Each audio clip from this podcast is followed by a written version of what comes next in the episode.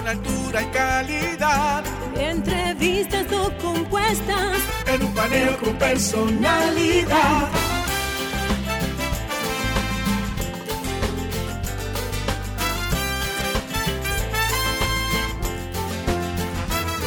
Un paneo con habilidad. Encuentro e interrogatorio. Un paneo con agilidad. Para lo importante y notorio.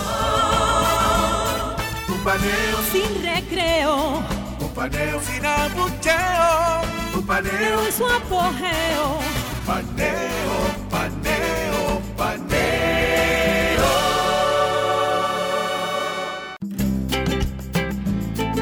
Saludos República Dominicana, soy José Eliseo Almanzar y esto es Paneo Semanal, dando como siempre en primer lugar las gracias a Dios por permitirnos estar aquí con ustedes y a ustedes por concedernos el importantísimo honor de escucharnos por esta Sol 106.5 FM, de vernos en YouTube, nuestro canal Paneo Semanal y en el canal de Sol 106.5, así como por seguir nuestras redes sociales Paneo Semanal, saludando como de costumbre cada sábado a mi compañero y hermano Luis José Polanco.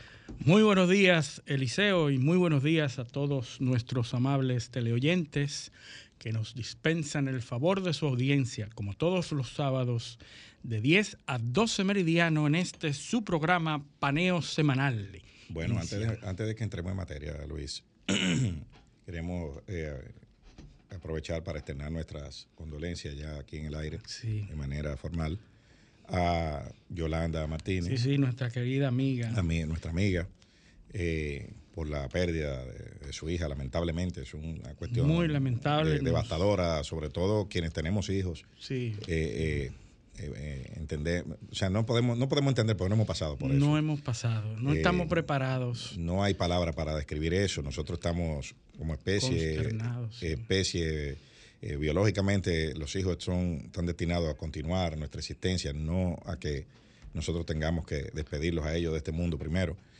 Y realmente eh, extensivo, lógicamente, a, a- a René. A René, sí, eh, René Ayuso. eh, su René hermano. Ayuso, que su, fue su, su hermanita, quien perdió la vida. Eh, Hijo de nuestro hermano. Hijo de nuestro hermano José José Alejandro Alejandro, Ayuso sí. también, que también está devastado, a pesar de que no era su hija biológica, pero es la, herm- la hermanita de su hijo y, y era una familia que mantenía lazos Muy estrechos. unidos, sí. Así que a todos ellos un abrazo, nuestra solidaridad de aquí y nuestras condolencias. Bueno, y, y la indiscutiblemente que la zona geográfica de mayor actividad noticiosa es África, Eliseo. Nosotros Sí. hablábamos de África en programas anteriores y hablamos de cómo eh, los Estados Unidos han estado perdiendo el control de África y que muchos países de África están siendo, eh, siendo alineados por, la, por, por Rusia. Eh, ya en la semana pasada vimos la noticia de que Gabón acaba de sufrir un golpe de Estado que destituye al presidente eh, Ali Bongo. Ali Bongo, Ali Bongo, que es miembro de una familia que ha estado en el Estado por más de 57, años. 57 años, al, eh, al mando. Pero, pero tú sabes que eh, la noticia, obviamente, de esta semana es lo que, lo que tú acabas de decir, el tema de Gabón.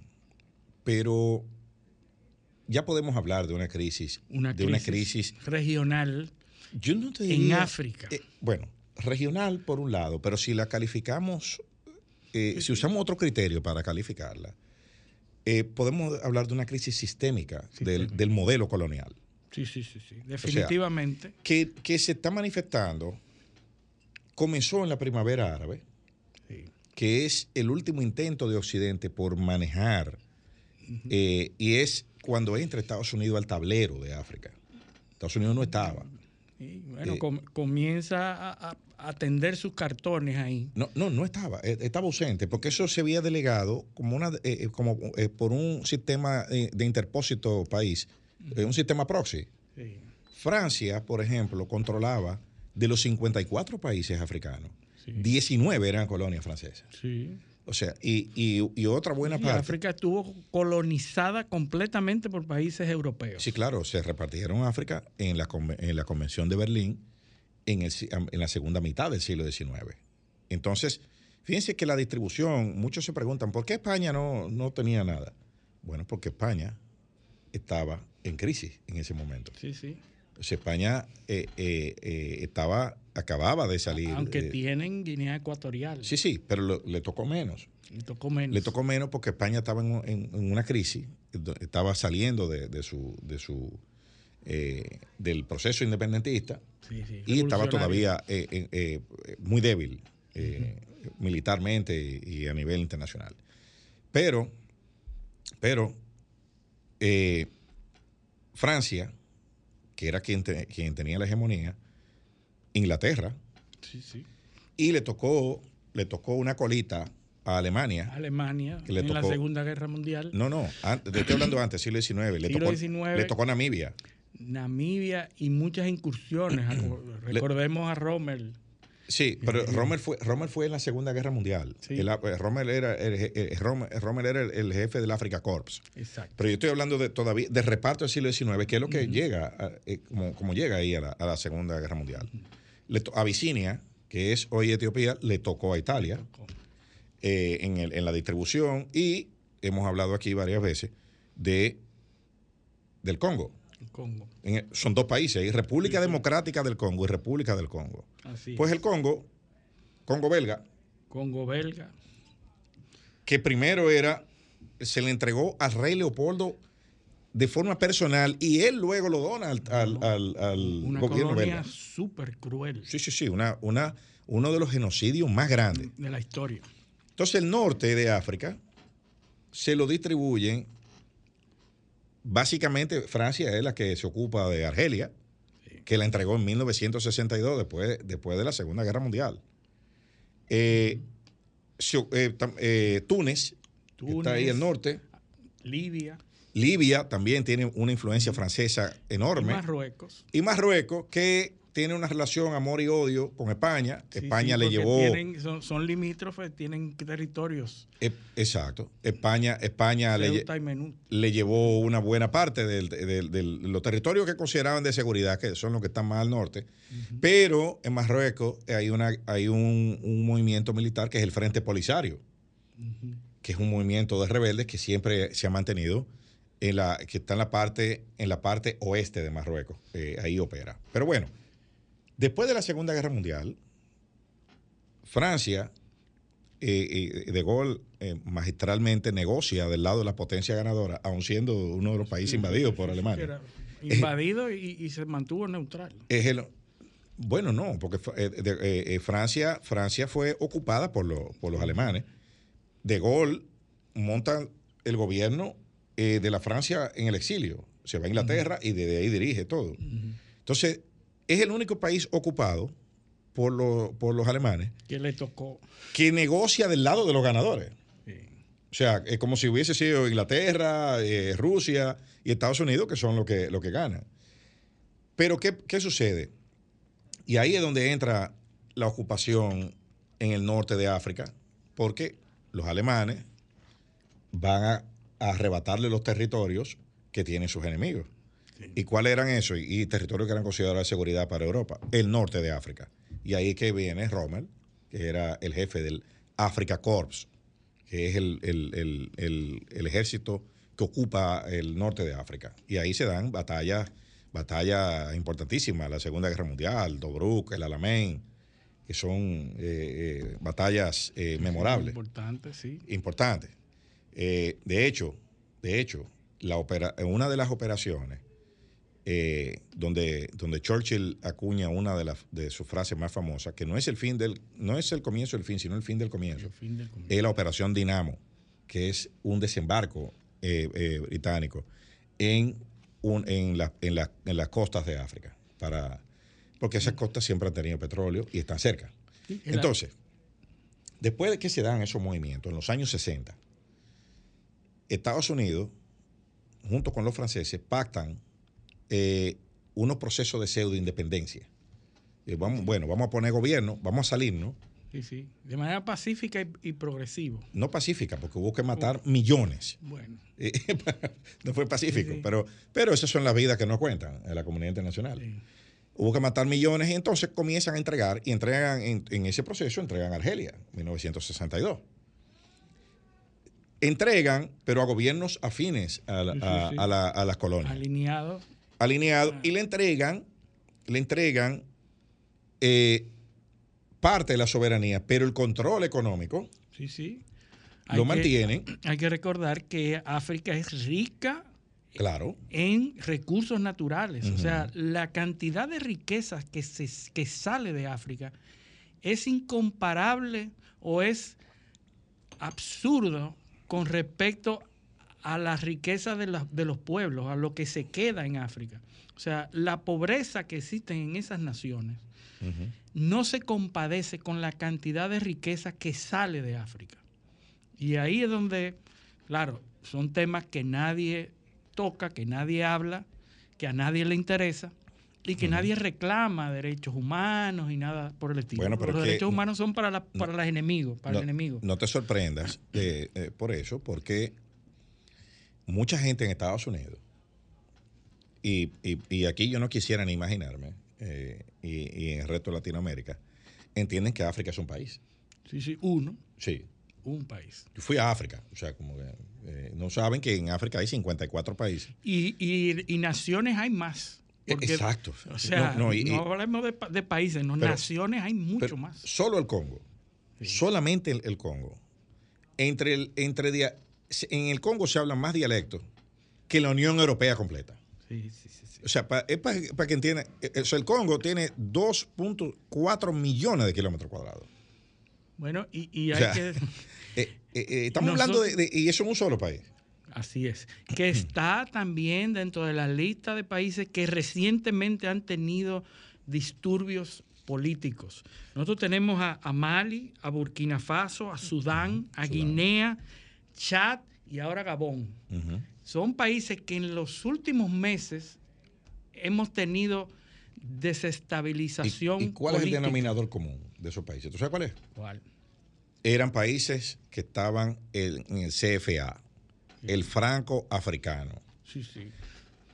Esa fue, eh, esa fue una moneda que se inventaron los franceses para mantener el control de las economías de esos países moneda que eran. que se imprime en Francia. Lo imprimen los franceses y las reservas están en bancos franceses. Sí, sí, sí. O sea, tú tráeme la reserva y yo te imprimo y digo cuánto tú tienes. Imagínate lo que significa para una economía que otro país sea el que controle la moneda. exactamente. Y te dice cuánto vale y cuánto tú puedes tener y cómo tú te endeudas. O sea, todo. Todo. O sea, ese modelo, ese modelo, y por eso yo te traje la primavera árabe, porque aquí hemos hablado de lo que pasó en Libia con Gaddafi. ¿eh? Sí. De cómo, cómo es que Occidente se da cuenta de lo que está pasando en Libia de, la campaña de bombardeo, y es cuando sucede el fenómeno de Benghazi. Sí, sí. Cuando, cuando, pasa el, eh, cuando asaltan el, consulado en Benghazi, que matan a todo el personal norteamericano, es que, es que de este lado del mundo se dan cuenta que la OTAN tiene semanas bombardeando eso ahí. Sí. Y con eso no era noticia, no era noticia.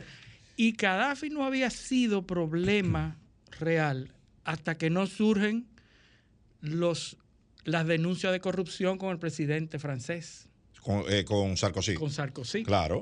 Es decir, eh, lo mantenían y, estuvo prácticamente eh, intacto hasta que fue conveniente que no existiera más. Es peor, Luis. Es peor. Gaddafi, el Gaddafi lo, lo pusieron en la lista de terroristas internacionales sí, sí. por una bomba que se puso en el vuelo 103 de Panam que cayó en Lockerbie, en Escocia. Y por esa, que, bueno, todo el mundo, imagínate, fatalidad total. se le indilga a él.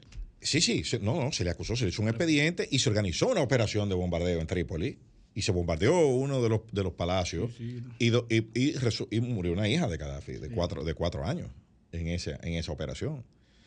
Desde ahí, o sea, desde esa operación, eh, Gaddafi logró a base de, de lobbying y de papeleta, como se, de- se denomina, aquí- se dice aquí, que lo sacaran, no solo que lo sacaran de la lista de terroristas, sino que logró que el gobierno francés lo invitara en visita de Estado y lo dejara montar un campamento beduino.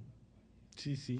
O sea, el hombre fue, no solo fue, no, no, le montó un campamento beduino en París. Sí, sí, porque era un líder de la independencia africana y de, y de, de los ideales africanos y de, y de ese de ese de esa Pero tú sabes por qué eso. manipulación europea con África. ¿Tú sabes por qué eso? Porque la Arabia Saudita de África era Libia en ese momento. Sí, sí, tenía petróleo. No, no, no, y era, era un país rico, Sí. rico, agua, petróleo, de todo, Sí. de todo. O sea, la, la- la Arabia Saudita de África era esa. Y por eso, cuando tú eres rico en la comunidad internacional, se te permiten muchísimas cosas, hasta poner una bomba en un avión de Panam y después te reciben como un jefe de Estado. Sí. Eh, tú ves. Y te permiten financiar campañas políticas también. Entonces, to- eh, yo, eh, yo sé que eso no, eh, probablemente la gente no lo conecta con lo de No lo Gabón, conecta. porque eso pasó hace 20 años, hace 30 años, pero es lo que, ¿dónde sí se conectan? En el tema de la doble moral de la política eh, exterior de las potencias. Estados Unidos no había entrado ahí. ¿Cuándo entra Estados Unidos ahí? Estados Unidos entra a África después de lo de Benghazi Sí. fundan el AfricaCom, el Comando Africano, y cuando surge el, el auge del terrorismo, del yihadismo. esos, esos factores se combinan, porque dicen, pero ven acá, nosotros no podemos dejar este continente entero aquí, nosotros no podemos entrar a este continente, este continente completo eh, para que esta gente se refugien y de ahí ataquen Europa y ataquen a los aliados de nosotros. Esto es un tema de seguridad. Un tema de seguridad y ahí es que comienza la red de base de la que hemos hablado en otros programas. Pero ahora, ¿qué está sucediendo? Todos esos países que tenían gobiernos alineados con esas potencias y haciendo y resguardando los intereses de esa potencia, Claro. porque la condición de permanencia de esos gobernantes era proteger los intereses de, los europeos. Y así se mantuvo esos gobiernos manos duras que protegían los intereses europeos Claro. a cambio de bienestar familiar. Y eso no era problema en, ningún, en, en No, la comunidad no, internacional. patrocinando fraudes electorales, porque en Gabón, sí. en Gabón hubo en estos 57 años de Desde el dominio de los- 67. Exacto. Fíjate que Argelia es 62. Y, Mira, y sale. Omar Bongo, sale porque se muere. Y lo, Claro. y lo sustituye su hijo. No, y el pleito ahora del Era golpe de una- Estado es porque una de las, eh, una de las hijas, una hermana del, del- de, de Ali Bongo, del presidente, se dice que es la que está detrás del golpe. Bueno, es que eso es familiar, ¿verdad? Tú- tú y él iba, bueno, Ali Bongo iba para su tercer mandato de cinco años. Y se iba a, a- ganó prácticamente con un 60 y pico por ciento las elecciones, ¿verdad? La- Sí. Las supuestas elecciones. Gana y entonces ahí se produce un golpe de Estado. Pero el problema del golpe de Estado y la- el problema de la desestabilización, nosotros lo conectamos en, una, en, en un programa anterior con la alta incidencia de Rusia en esos territorios. Claro. Hay un mapa que está en la eh, está en internet, en donde el año pasado hablaban de los países que estaban alineados con Rusia, que habían hecho incluso acuerdos, acuerdos de desarrollo, proyectos internos de infraestructura, y la cantidad de países que tenían acuerdos con Rusia es impresionante. Claro. Todos y- esos países- Y si tú ves, y si tú buscas un mapa y ves los que tienen acuerdo con China, También. también te vas a encontrar con una cantidad. Es decir, eh, que África fue perdiendo interés en la, en la comunidad internacional, en, en- en las potencias occidentales, y China y Rusia comenzaron a capitalizar ujú. ese desinterés o esa pérdida de enfoque, porque no lo estaban atendiendo, pérdida de atención. Y aquí están los Ahora, resultados. de los 14 países que estaban en el sistema de moneda del CFA, quedan 9. Cinco han salido en los últimos dos años. O sea, en- no, no, mentira, no han salido. En cinco de esos países ha habido golpes de Estado en los últimos dos años. Están en peligro. Que están a punto de salirse. y, todos, y todos leen la misma proclama. Sí. O sea, no queremos conexión con, los franceses. Por eso que Macron esta semana habla de una epidemia de golpes de Estado. Claro. En esta semana porque le, está pero, doliendo. Pero, tú sabes cuántos golpes de Estado van en los últimos, en los últimos 20 años. Van más de 200 golpes de Estado. Sí, 200, sí. Más de 200 golpes de Estado. Entonces, de esos 200 golpes de Estado, los únicos malos son estos cinco. Sí, sí. ¿Entiendes? Los otros 195, no, la gente ni cuenta se había dado porque no le habían dado difusión en los medios. Entonces ahora, el, ahora, eh, ahora estos cinco sí son malos incluyendo golpes y contragolpes que se habían dado dentro del sistema CFA, que habían sido patrocinados. O yo no te voy a decir, vamos, yo, yo no voy a, usar eso, porque no puedo acusar a nadie, pero, pero eh, se habían dado y no habían tenido repercusiones en la comunidad internacional. Entonces ahora, ahora sí, ahora sí. Entonces hay, eh, hay que ponerle atención a lo que está pasando. A lo que está pasando, porque todo esto se ha desencadenado después, o puede ser la antesala del nuevo orden que vendrá después de la guerra de Ucrania. Así es. Porque eh, este tipo de, confrontaciones producen una reestructuración del tablero eh, eh, geopolítico. ya se está viendo y ya se está adquiriendo confianza en los países para desalinearse claro. de Europa y Estados Unidos. O, también. Porque ya lo estamos viendo en los BRICS. Los BRICS, exactamente. O también que la alineación se produzca con otros criterios que no eran lo que se lo, de los 50 y lo de la Segunda Guerra Mundial y, lo, y, la, y lo del mundo post-imperial. O sea, ahora hay que alinearse atendiendo a otras variables. Eh, el conflicto de Ucrania es un ejemplo. Vemos que sigue, eh, eh, Zelensky sigue desesperadamente buscando, buscando los aviones. Hay un, Hay un reportaje de la, serie de reportajes de los, tres periodistas del New York Times. Escribe un reportaje, escribe esta semana sobre los aviones F-16. sí, hay que decir que los aviones F-16 son la joya de la corona en términos de guerra, lo más avanzado que los Estados Unidos están exportando. Exacto, que se puede. Que, se están exportando, que se le están facilitando a sus aliados. Pero, vamos, no, espérate, espérate, espérate, espérate, espérate, porque si decimos eso, lo, vamos, vamos a confundir a nuestros oyentes. ¿Qué es lo que pasa? Que ya hay un F-35, que es otro avión de Pero eso para uso de los Estados Unidos. No, no, no, ya ellos se lo están vendiendo a los aliados. Ah, Entonces, hay un parque de F-16 en las fuerzas aéreas europeas, Países Bajos, Dinamarca eh, y Noruega, que son los tres países que se han comprometido a, enviar aviones.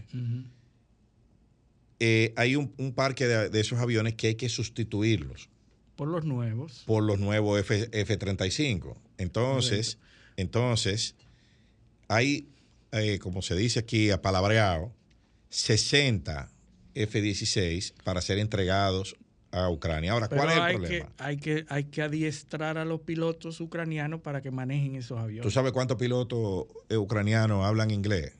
Para, eh, para leer las instrucciones. Nivel, nivel aircraft level. nivel, eh, con nivel para, ser entrenado para manejar esos aviones, eh, Ucrania tiene ocho pilotos. Increíble. De 60. Entonces, se necesita un, una, un, crew, una, una tripulación y un personal, un staff de 14 individuos por avión. Para operarlo. Para poder operarlo, eh, para poder, eh, o sea, tiene, los pilotos tienen que ser reentrenados. Y eso toma tiempo. Toma tiempo, además de que se puede proyectar, lo más cerca que proyectan que esos aviones pueden estar en, en Ucrania, es en la primavera de 2024. Recordemos que la semana pasada aquí dijimos, atendiendo a esos mismos periodistas que están trabajando ese tema, que Ucrania ya ha perdido el 40% de sus tropas de su ejército. Penoso. Y ha perdido en la ofensiva, ha perdido el 20% del armamento que le ha dado Occidente en la contraofensiva. Entonces, ¿hasta dónde eso se va a poder sostener? Van a poder eh, sostener porque se, va se van a quedar sin, sin, sin recursos humanos. Bueno, había, hay que recordar también que hace unos meses atrás, casi, ya, la, guerra tiene 530 y pico de días ya. Hay que recordar que Rusia había amenazado de utilizar armas nucleares si se seguía produciendo el paso de los aviones o de armas de alta tecnología a Ucrania. Es decir, si ustedes le van a dar aviones, los aviones son capaces de pasar a mi territorio. Y cuando yo vea mi territorio en peligro, yo no tendré otra opción que utilizar armamento nuclear. Así es. Entonces, como ya se ha definido y ya está bastante avanzado la compra de esos aviones F-16 o, la, o el, o la compra, he vendido, ¿eh? He vendido. No, son regalados. Ellos van a pasar, pero lo van a, lo van a comprar. o sea, eh. se va a pagar. Sí, sí. Rusia acaba de anunciar la semana pasada que ya está apto para la guerra los misiles balísticos intercontinentales. intercontinentales más avanzados que tiene Rusia y que son los más avanzados del mundo. ¿verdad? Esos aviones son capaces, digo, esos misiles son capaces de, de llegar a 11.000 kilómetros desde su lugar de lanzamiento e impactar un objetivo a 11.000 kilómetros. ¿Tú sabes cuánto hay entre Moscú y, y Washington? ¿Cuánto? 7.000 kilómetros. Bueno, vamos a dejarlo ahí eh, eh, hasta que volvamos de la pausa, porque hay que todavía hay que decir un par de cositas sobre eso. Vámonos a la pausa, este paneo semanal, no le cambien. Paneo, paneo,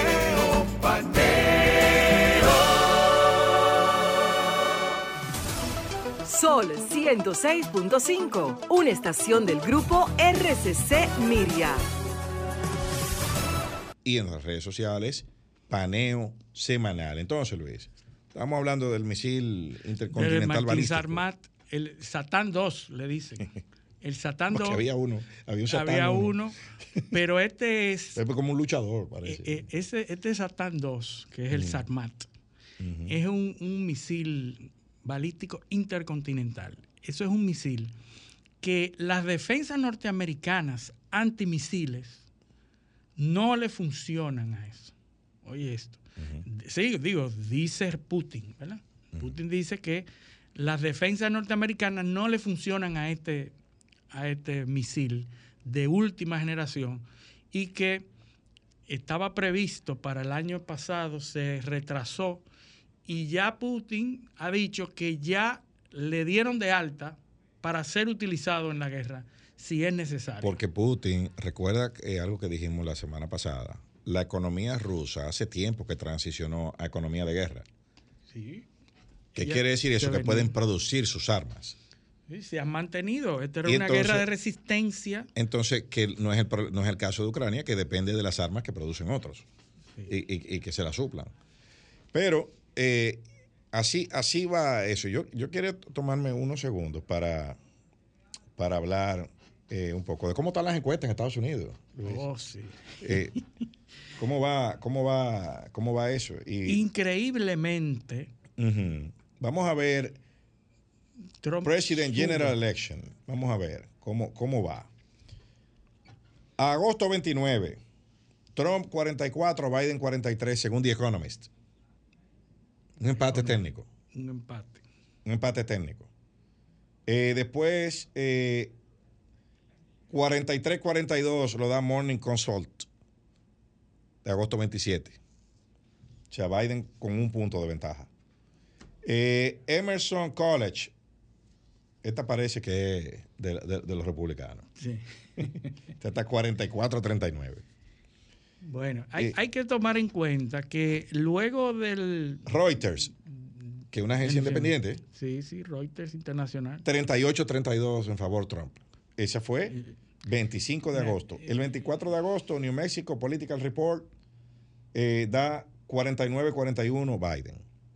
yo, yo me decanto por un aumento de la, de la eh, favoritismo con, Trump. Trump está siendo eh, eh, objeto de una campaña mercadológica que le permitieron los, los eh, el, el Ministerio Público de allá, ¿verdad? El, el Sí. Departamento de Estado El DOJ, El DOJ Justice, está manejando el, el asunto Trump de una manera que le ha permitido a el equipo de Trump de mercadear 10 millones de dólares llevan con el mugshot, con la foto. con la foto del mugshot. Es decir, lo que debiera ser un- una acción que le quitara y le restara adeptos, le, le restara eh, votos y simpatías, lo que está haciendo es todo lo contrario. Y entonces se está utilizando la foto de Trump eh, cuando fue a presentarse a la cárcel de Atlanta, eh, de, de Georgia, una de las cárceles más atrasadas que tienen los Estados Unidos, y ahí fue que lo mandaron. Y la foto que le toman para registrarlo como perseguido judicialmente, ficharlo. para ficharlo Ajá. esa foto está siendo mercadeada a unos niveles que los beneficios que han surgido de por, por la venta de esa mercancía ha sido astronómico. Según 538, ¿qué tan impopular es Joe Biden? 54.6% desaprueba su gestión. 40.6% la aprueba. Pero, ¿y dónde está el- el- lo interesante de, de- de este tipo de análisis? Al día 955 de su gestión, que es donde más o menos el tramo donde está ahora Biden, Trump tenía una aprobación de 40.3% y la de Biden es 40.6%. Es prácticamente la misma aprobación que tenía en el mismo tramo del gobierno. Y eso, ¿tú sabes qué te- lo que te dice eso? Que Biden es un candidato flojo. Flojo porque quien ha sido sometido a ataques mediáticos ha sido Trump y ataques judiciales. Y el mismo, en el mismo tramo del, del- de su- del mandato tiene la misma popularidad. Sí, que no hay, no hay alternativa. Y salen, y salen empate en las encuestas. Por eso leí primero la de preferencia eh, eh, eh, electoral y luego la de popularidad. Misma preferencia, misma intención de voto. La diferencia es que uno de los dos, que es Trump, ha sido sometido a ataques brutales eh, eh, a nivel mediático, a nivel judicial, en, todos los niveles. Entonces, eh, no se puede descartar, no se puede descartar, o cada día se hace más posible dos, dos escenarios. Eh, una victoria de Trump y la otra cosa, que es muy mala, es un problema en el sistema electoral. Tú sabes, Eliseo, que Trump puede estar preso y puede correr. Sí, claro, claro. el, sí, sí, el sí. sistema norteamericano le permite. Le permite. No, No, pero- importa que esté ¿Tú sabes- bajo juicio, condenado, no importa. ¿Tú sabes lo que a mí me preocupa? ¿Cómo se va a arbitrar ese proceso electoral No en, Estados Unidos, donde ya no hay credibilidad en, ninguna parte? ninguno. En ninguna parte. Es decir, lo- los estados, lo- o sea, ahí hay un problema y, y la verdad que yo me preocupa bastante porque yo no veo cómo es que eso se va a resolver. Ya lo- las dos posiciones están radicalizadas, están en un, en un, en un punto donde de, de- de- de tirantez demasiado fuerte y la diferencia, y el país está partido en, en dos mitades.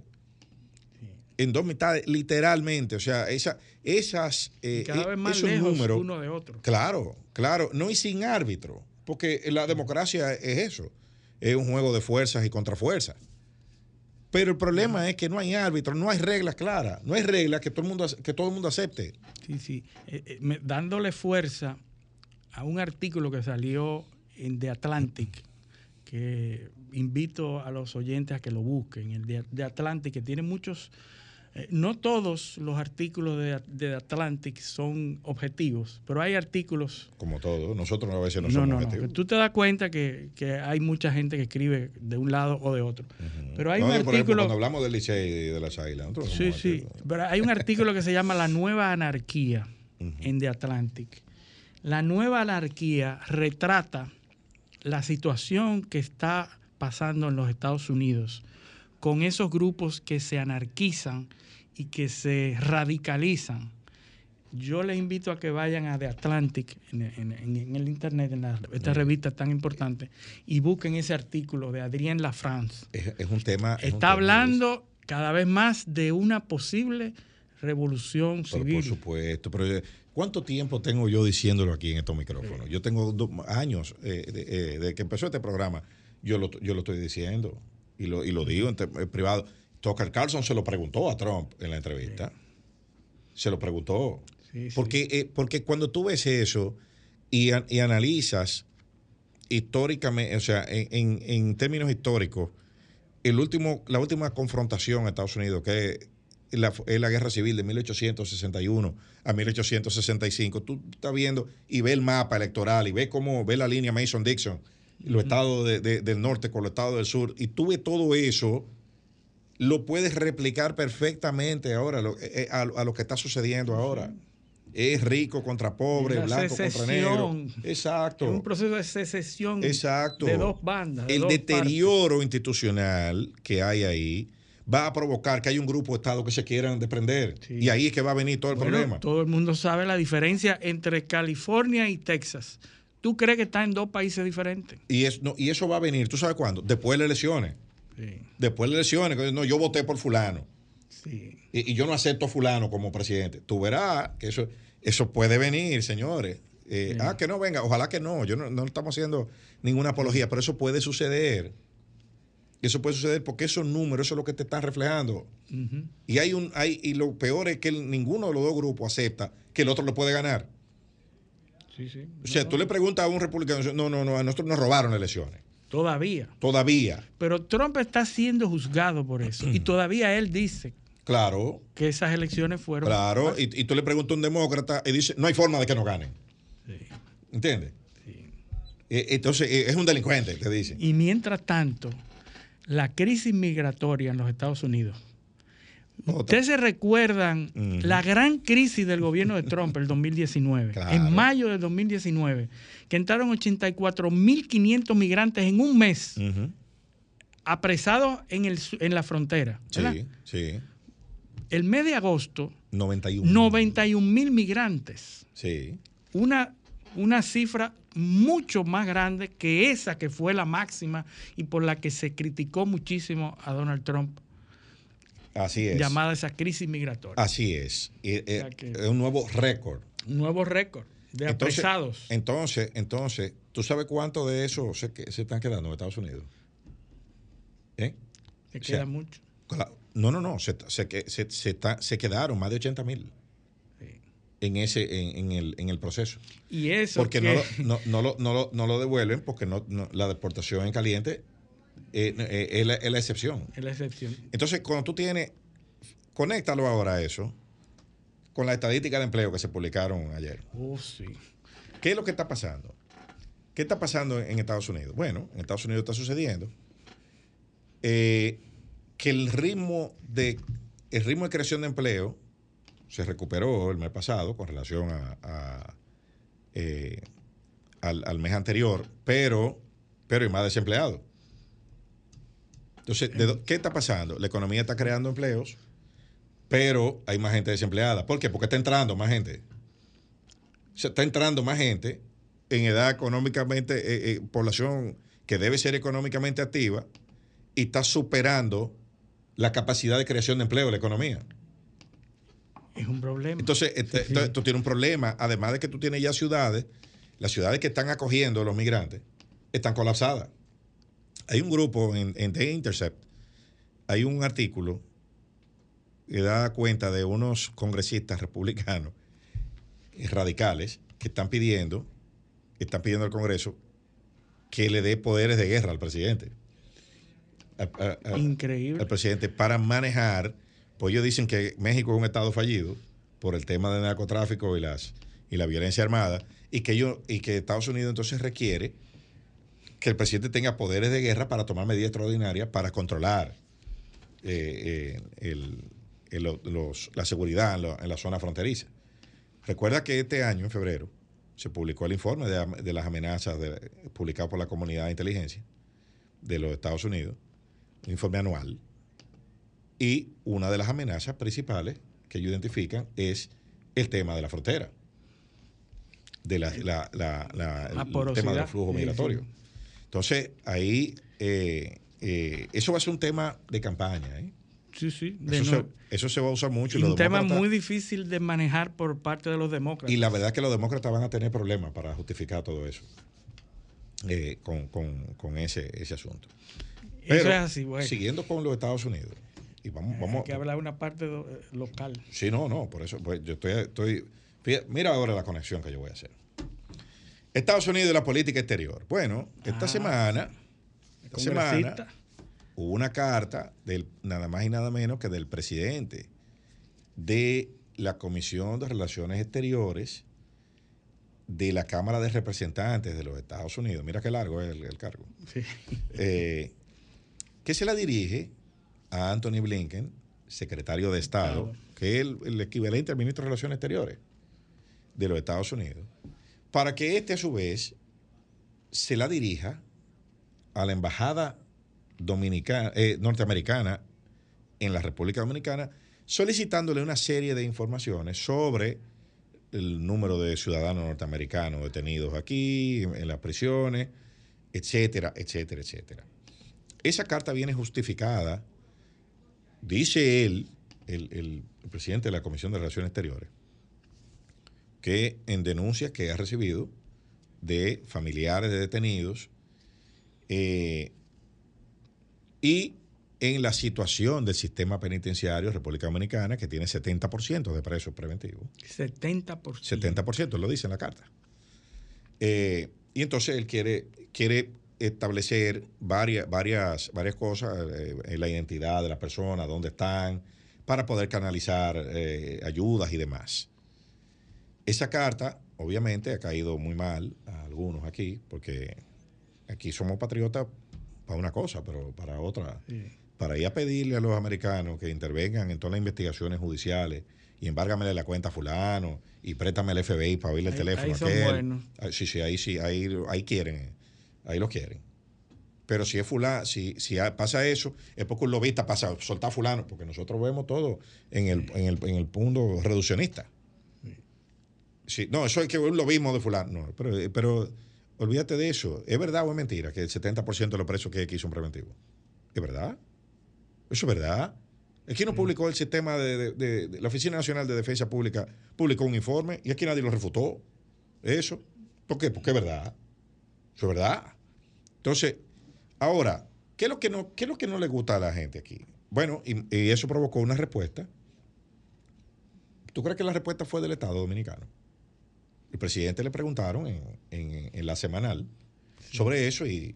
No, no, mentira, el grupo Corripio creo que fue. sí, sí, en una entrevista. Sí, sí, le preguntaron y él dijo que bueno, que eso es lo, que eso es eh, lo mismo, que eso es, ¿entiendes? Pero eso no es eso, eso. En lugar de decir que eso es Ministerio Público Independiente. No, pero ven acá, exactamente. Di, que eso es un tema del Poder Judicial y que aquí hay separación de poderes y que, tú respetas eso y que tú has apoyado presupuestariamente al Ministerio Público para mejorar la condición en la cárcel. Esa es la respuesta. Pero no decir que eso es lo mismo, que eso que eso porque eso es injerencia en, el Poder Judicial. Ahora, ahora, ¿quién más respondió a eso? Pues es una respuesta oficial, tú oye, porque el presidente de la República la está dando. En una, en una cosa, en una cuestión que no se le ha dirigido a él. Porque esto es un congresista ejerciendo el poder de fiscalización y representación en Estados Unidos, que le dice a su ministro de Relaciones Exteriores, mira, pregúntamele a la embajada de allá, esto, esto y esto y esto. Usted no tiene que contestar eso. Claro. Usted, tiene que esperar la carta oficial del Departamento de Estado y tramitarla otra vez de la Cancillería y la Cancillería entonces. Exactamente. pues, espere, usted, la respuesta ahí, no, no la del Poder Judicial, no debió decir, nosotros vamos a esperar ser, ser eh, eh, que, se nos solicite la información por los canales oficiales y por ahí respondemos. Esa debe ser la respuesta. Eso es lo correcto. De un jefe de Estado. Pero hubo otra respuesta de, otro tema, cuando le preguntaron de la ley de tráfico y trata de personas. E, eso está consensuado. Eh, pero yo le voy a preguntar al canciller Roberto Álvarez. a ver, porque él me dijo eso. ¿Tú, tú, estás oyendo cómo es que se maneja la cosa? Pero bueno, siguiendo con, el tema este, eh, eso provoca una respuesta del presidente y lógicamente responden dos integrantes del Ministerio Público, la directora de persecución, la magistrada Jenny Berenice Reynoso, y Wilson Camacho, responden en, Twitter. Pero no son las cabezas de... No, ¿dónde, porque ni siquiera la ministra de Justicia, pero mira, el presidente, mira lo que dice.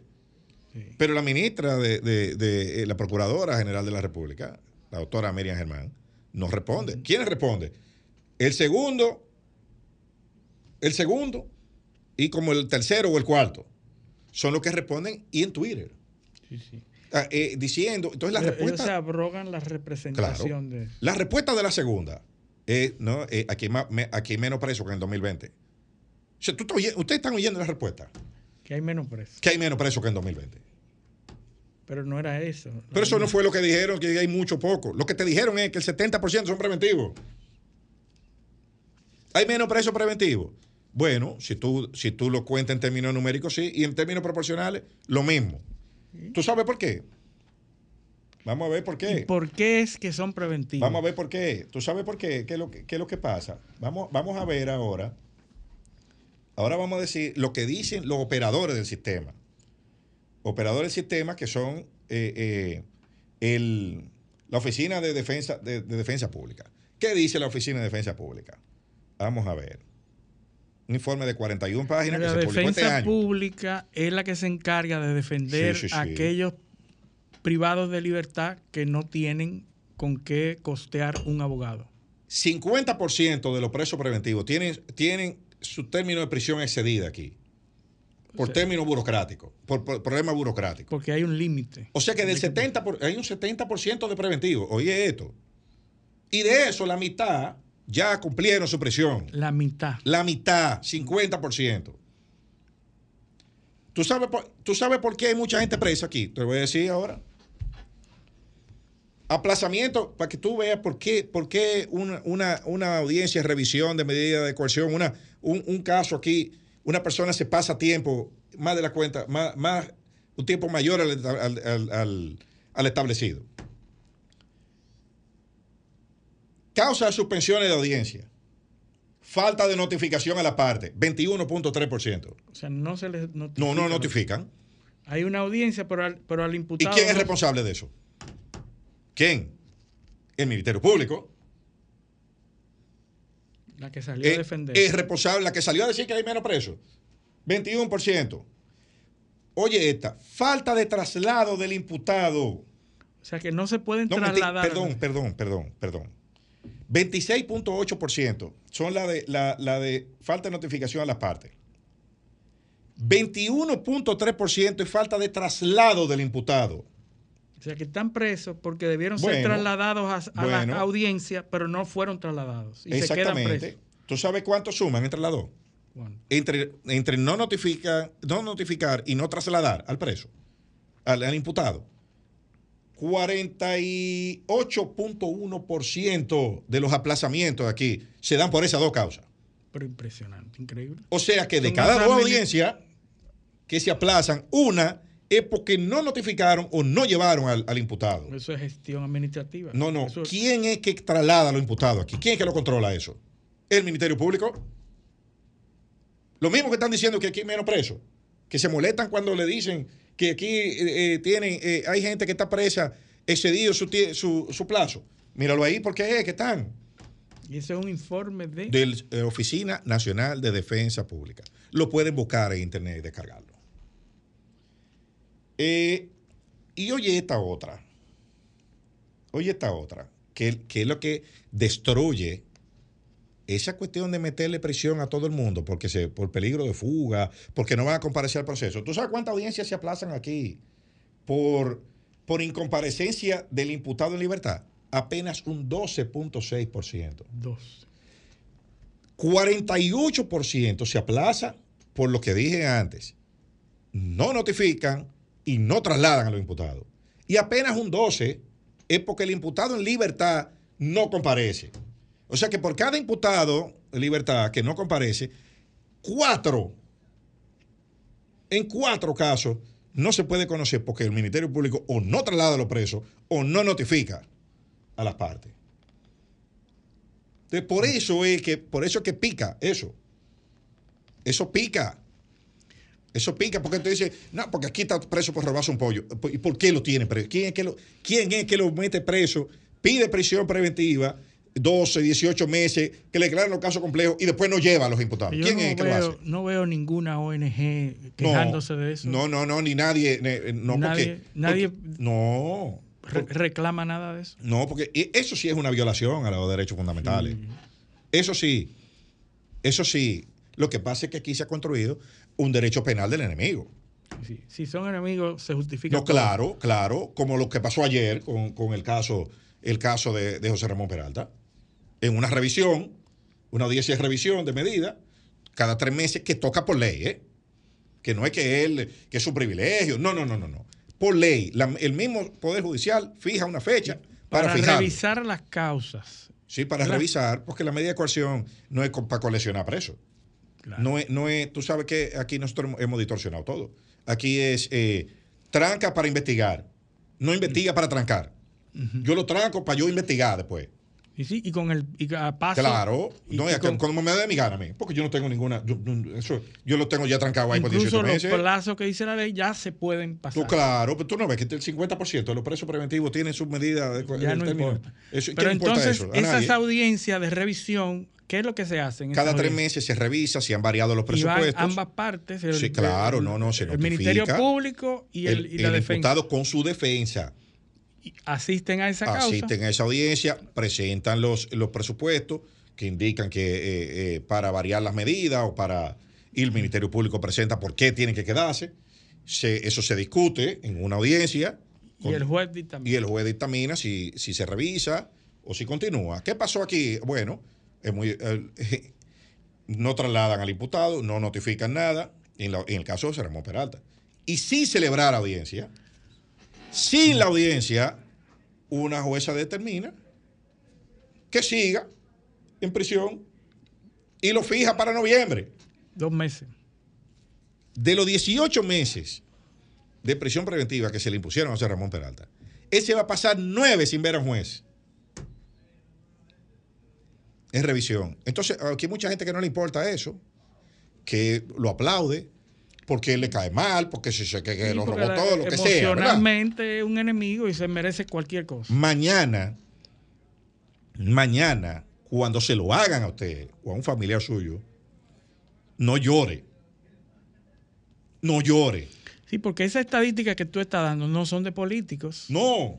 Tampoco. No, son los defensores Va, públicos. Vamos a olvidarnos de los políticos Pero si todo se, el mundo. Aquí, si aquí se puede que un juez determine no, no acoger una revisión sin celebrar audiencia en un despacho con una decisión que tiene prehecha ya, sin oír a las partes, sin notificar a nadie.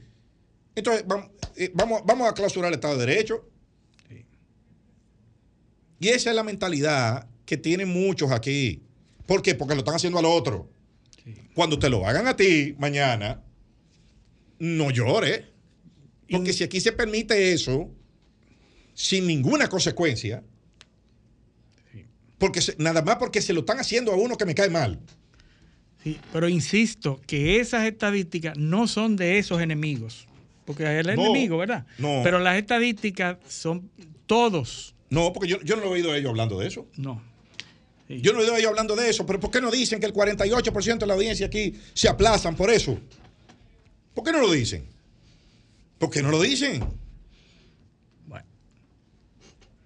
Bueno. Vámonos a, a, nuestra segunda pausa. Esto es paneo semanal, no le cambien. Paneo, paneo, paneo.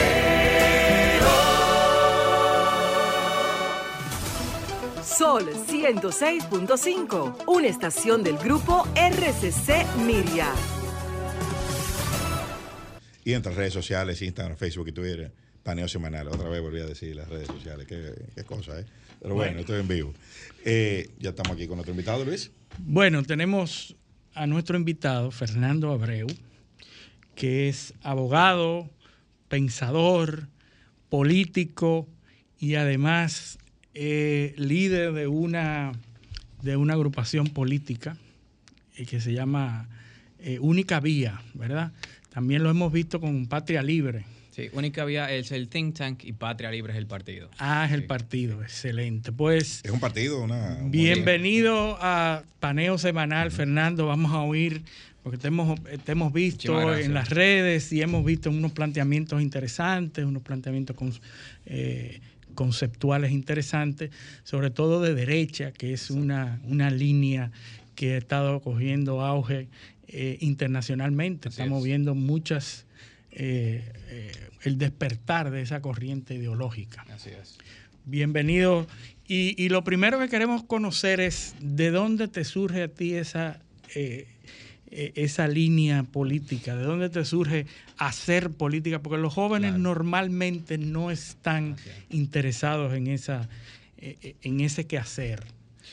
Desde de muy joven, desde bien joven, a mí siempre me apasionó prácticamente todas las ciencias sociales. Es decir, historia, sociología, derecho, economía, filosofía política, filosofía moral y epistemología. Me di cuenta que la clave de todo era la, era la epistemología, porque es el estudio del conocimiento científico para llegar a la verdad de las cosas profundizando un ching más mediante evidencia empírica, lógica científica, límites del conocimiento y filosofía del lenguaje. Y con esa herramienta eh, noté que era demasiado poderosa porque podía esclarecer y llegar a la verdad en las diferentes ciencias, especialmente después que me di que todas las demás ciencias estaban lamentablemente prostituidas, manipuladas por un lado del espectro político, que entró en todo, gracias a su estrategia gramchista de, in- de insertarse en todas las instituciones. Así como lo, está, lo le pasó con la historia, que donde hicieron revisionismo marxista histórico, como pasó con la economía, donde se insertaron y implantaron el keynesianismo a todo dar, eh, y con la filosofía política, con el marxismo, socialdemocracia, etcétera, etcétera. Y si no vamos ciencia por ciencia, no terminamos, incluso hasta la propia psicología, eh, con el psicoanálisis, eh, la filosofía moral y la propia epi- epistemología, con el posmodernismo, eh, y si, no vamos, no terminamos. No. Entonces me di cuenta que todo estaba manipulado, y literalmente todo estaba manipulado, y especialmente lo que leen los estudiantes y todo el mundo que está, no solamente en el colegio, en la escuela, también en la universidad. Y fruto a eso que con tantos mitos en la, en la historia que hay, todos estos mitos grandes que todo el mundo lo tiene en la cabeza y es una pura mentira cuando uno lo lee en la narrativa, te dicen que es así, pero cuando uno profundiza en la evidencia empírica, todo lo contrario. Por ejemplo, que el capitalismo fue lo que creó la pobreza, la desigualdad, cuando era todo lo contrario. Antes el capitalismo eso, eso era rampante, era un 95% de la población humana. Después el capitalismo hoy en día ya es menos de un 10% mundial. Eh, los monopolios, cuando fue lo contrario. La crisis del 29, cuando no fue el capitalismo, fue lo contrario, fue la política monetaria expansiva keynesiana eh, con eh, la- los, los gobernantes de esa época, Hoover y FDR, en la Reserva Federal de los Estados Unidos. Y que Hitler era de, de derecha, que mentira también, que Mussolini era de derecha, que mentira también, y todo está manipulado. Entonces, un- todos los jóvenes crecen y se forman en la izquierda, crecen naturalmente Pero izquierdistas. Hitler, Hitler no era de izquierda. Vamos a discutirlo. Yo, yo, yo puedo, yo puedo, vamos- eh, vamos, a discutirlo. yo puedo. vamos- vamos a yo, a yo- llegar ahí. yo, de, de una vez, voy a decir cuál es mi análisis por qué No, no, pero es espérate, antes, antes- de entrar ahí, porque vamos, vamos a entrar ahí. Sí, excelente. Yo no, eh, tenemos tiempo. pero no es una no es una manipulación decir que todo está manipulado. No, porque para eso es la epistemología. Exacto. Porque uno, cuando se, La epistemología concluye que todo está manipulado. cuando se aplica así, cuando se aplica y cuando se analiza a través de los procesos epistemológicos, bien hecho, se da cuenta de que muchas de las cosas en muchas ciencias están manipuladas. Muchas, Eh, Es decir, Estamos no, no, no el 100% de todo, no que en el 100% de todo, pero muchas de las Porque cosas. tú diste todo está manipulado. Sí, Entonces, bueno, pero para que la gente eh, entienda. O sea, hay mucha mu- mu- manipulación. Hay mucha manipulación. Pero de lado y lado, ¿eh? Em, se da más de un lado, porque se, del otro lado tendríamos que analizar cuáles son las grandes manipulaciones de la- del lado de la derecha. Tendríamos que analizarlo, pero la mayoría son del lado de izquierda. no, yo, yo- yo- yo no, yo no estoy diciendo del lado, yo estoy hablando de- en, en el plano científico general, sin un lado, sin el otro. Eh, porque, porque ya. Le voy a explicar por qué la ya- mayoría- Ya, ya entramos al terreno. Sí. Ya, ya entramos al terreno donde estamos de acuerdo, Claro, que hay manipulación. sí. Eh, pero la manipulación no es total, porque es una trampa, es una trampa argumentativa decir, y, una, y un ejercicio de manipulación, decir que todo está manipulado. Sí, sí. Porque no, no todo es así. Bueno, una muy en los elementos fundamentales, en las cosas importantes, mucha, la gran mayoría está manipulado. Nosotros, pero nosotros eh, siempre especificamos cuáles son esas manipulaciones. Por eso di ejemplos claros de cuáles son esas Sí, manipulaciones sí, sí. y podemos entrar Sí, sí, en sí. caso específico cada uno de ellos.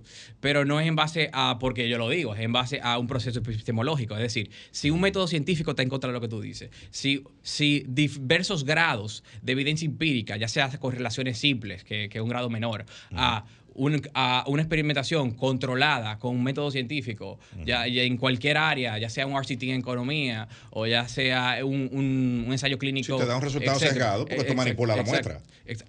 Por eso hay que también Sí. saberlo hacer. Eh, Por eso también hay, hay que entender del método científico, precisamente por claro. eso. Y luego de ahí no eso ni siquiera es suficiente, porque aún así, y por eso es muy importante entrar y, y profundizar en epistemología, aún cuando el método científico determina algo bien hecho, ni siquiera es suficiente porque eso que se determinó en el método científico se limita solamente a las condiciones de tiempo-espacio es- y las específicas variables que estaban eh, eh, a eso. Tú eres, tú eres, eh, por lo que veo, entonces tú eres seguidor de Popper. Yo soy popperiano, pero, pero, yo soy popperiano, pero entiendo que a Popper le faltó explicar algo más claro, ser más claro con un tema, porque el que lea Popper puede confundirse un poco y decir, ah, pero entonces la verdad no existe. Pero no es así. No, la Lo que verdad, pasa sí, es- la verdad sí existe. lo, que pasa es que la, Pero- lo que pasa es que la- el- oh, Popper Sí. ata la, la- la verdad a un criterio de falsabilidad. Exacto. Que, que- que es más fácil. Que es lo O sea, correcto. La, ver- la Sí, verdad, la verdad científica es aquello que no puede ser falsable. En- Entonces, lo que hay que aclarar a las, a las personas que leen Popper, que por eso, cuando hablo de Popper, Lo que no tengo, empezar a tengo- leer- tengo que, tengo que eh, ser muy específico. no porque se empezar a puede- leer, a leer por Popper. Claro, es claro. No puede comenzar por ahí. hay, que, hay que decirle que no es que no existe la verdad, es que está limitada, pero sí existe. Solamente que está dentro de, de ese tiempo-espacio. Por eso el problema de la inducción, por eso la que la verdad, que la verdad no es inmutable. La verdad Exacto. cambia Exacto. en la medida que se expande Eh, el conocimiento. Sí, y, y- pero hay palabras que no me gustan cuando describen a Popper. Por ejemplo, cuando- cuando dicen la, la verdad es provisional. A mí no me gusta esa palabra. Provisional, porque no es provisional, no es que va a cambiar el tiempo-espacio porque sí. Es que está limitado a esa específica circunstancia de tiempo-espacio. entonces, entonces, no es- Entonces- no es provisional, es relativa. Eh, no, tampoco. Tampoco, Es, ok. es limit- es- es- ese es el problema. Y por eso, eh, eh, ¿cuál. ¿cuál fue el cuarto elemento que yo mencioné al principio? Filosofía del lenguaje. Exacto. Porque por Ah, pero vámonos para allá. no es suficiente determinarlo con el elemento popperiano, sino también hay, hay, hay que profundizar en filosofía del lenguaje. Wittgenstein, Russell, etc. Sí, sí. esa es la gran importancia de todo eso. Pero tú sabes, tú, tú entiendes que. Y por eso me enamoré, para ir la pregunta eh, eh, inicial, por eso me enamoré de No, todo esto. vamos y para allá. como estaba tantas cosas tan manipuladas y tantas, y como el diagnóstico lo tenemos mal, no podemos resolver ningún problema porque no hay ningún solo problema resuelto en la República Dominicana. O si hay algo resuelto en la República Dominicana, ustedes nos lo dicen. Si salud, educación, Sí, si, no, y- si la pobreza, si el desempleo. Ni, ni en el mundo occidental. En el mundo occidental Sí, no, no está sí, resuelto en ningún lado. Sí, eso. sí, sí, Déjame pero, hacer la- una- pero donde se aplican esta política de nosotros es que eh, hay mejores indicadores. Pero y no está es- resuelto tampoco. Y, es, y, y bueno, hay pobreza, hay pobreza estadística casi de cero. Hay pobreza, hay- la pobreza está prácticamente eliminada. ¿Cuáles son los casos de éxito? Eh, bueno, los casos de éxito son Suiza, eh, Hong- económico, ¿verdad? Porque en político no hay. Entonces, yo estoy hablando de libertad económica. Singapur, que vino de una miseria extrema. Hong Kong, lo- lamentablemente ahora China ha, ha puesto más control, pero cuando era más respetado y libre, ¿verdad? Porque una zona económica de China. Eh, Irlanda, que está en su proceso, porque fue del país más pobre de Europa a tener un PIB per cápita mayor al de Estados Unidos actualmente, etcétera. O sea, sie- siempre hay como Pero cuatro o cinco ejemplos. Entonces, entonces ¿y, y cómo, cómo lograron esos casos de éxito esos países? Porque los ejemplos que tú me estás poniendo no lo lograron a través del... del, del del libre mercado 100%. no, no, no, no, no. Del sistema político. Lo lograron a través del sistema económico. Entonces, Correcto, un movimiento eso- político. Pero el, el sistema político se, eh, se basa en cuando es de en derecha. ese- en esos casos no. Cuando es de derecha, en reducir la carga estatal Pero en, eso, y en la eso- libertad. en esos casos no. En esos casos, totalmente. En esos casos bajaron los impuestos radicalmente. Sí, no, no, pero ese es el sistema económico. Pero el sistema político Ajá. no, no propugnaba por la no intervención del Estado. En esos países se pagan impuestos. En esos países hay educación En pública. todos los países hay yo- salud pública. En todos, los, en todos los países que yo mencioné, la política fue y era muy de izquierda antes y fue a dar libertad económica. Fuera una, una sí, transición. pero la que, la que plantó las bases para eso fue la izquierda. ¿En, en qué caso? En En- en- todos. En todos. No. O gobierno autoritario. A ver, vamos a verlo caso por caso. Vamos, sí, porque, vamos a porque, caso por caso. porque así, hablando así, no, No sé. todos. eh, no, no se puede, vamos a caso por caso. Eh, en el caso de, de Irlanda, mm, bueno, lo primero es que el hecho de que había una izquierda antes, que lo que estamos diciendo, no significa. Lo quien resolvió el problema fue la derecha. Es decir, fuera en la política. eh, fuera en la política. O sea, no tiene que. Lo que estamos diciendo no es que la De izquierda acuerdo. produjo esto, sino que la derecha solucionó estos problemas. Y, es, y por eso es que. Y En por un- eso que estamos En proponiendo. un que estamos proceso de continuidad, probablemente, sí. Pero bueno, vamos, Bueno, vamos, vamos. eh, En todos los casos fueron de que cuando estaba la izquierda, políticas que totalmente fracasaban. En Hong Kong, en Singapur, había una pobreza casi en ese año más rampante. eh, Estamos hablando antes de los 90, más rampante que la República Dominicana. ¿Cuándo Hong Kong era, era más rico? ¿Ahora o antes? Hong Kong es ahora más rico que en los 80, mucho más rico. Hong Kong está bajo la administración de China.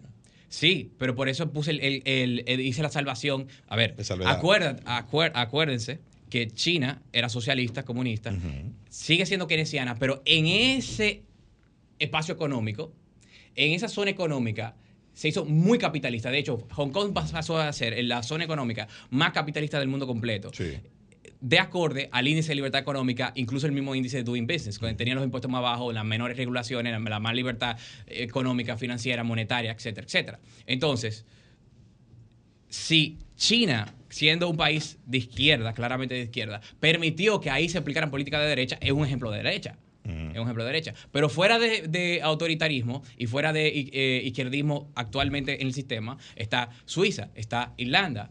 Ah, Incluso los propios nórdicos, cuando evaluamos la propuesta de los propios nórdicos, y ahí esto me encanta, porque esto es otra de las falacias grandes, que los nórdicos son socialistas, me encanta usar el ejemplo de nórdico, eh, también son países que hicieron políticas económicas muy de derechas, muy de derechas, y socialistas no tienen ni la S, y eso lo podemos discutir, incluso cuando me dicen las No, porque el socialismo, lo que pasa, lo que pasa es que se, eh, eh, y Hay en que eso distinguir. Hay, hay que distinguir eh, porque los conceptos no son radicales. Exacto. O sea, ¿qué es un Estado social? Es un Estado que interviene en la prestación de servicios y, la- y- y distribuye las cargas sociales de forma más equitativa. Esa es la teoría.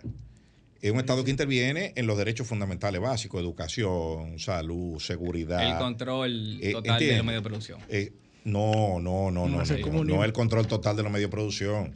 Eh, no es eso, porque es, Sí. es el socialismo Vamos- radical. Vamos, a- vamos a aclarar, la, ¿Entiendes? vamos a aclarar la diferencia. Pero en esos países, en esos países no hay control de los medios de producción. Sí, Al sí. contrario, hay economía libre no, yo no estoy diciendo de libre pues, mercado. Lo que hay, lo que lo hay es una intervención estatal en la prestación de servicios básicos que procuran la igualdad de oportunidades. O sea, el Estado interviene en el sistema de educación para asegurarse que los ciudadanos tengan un mínimo de educación.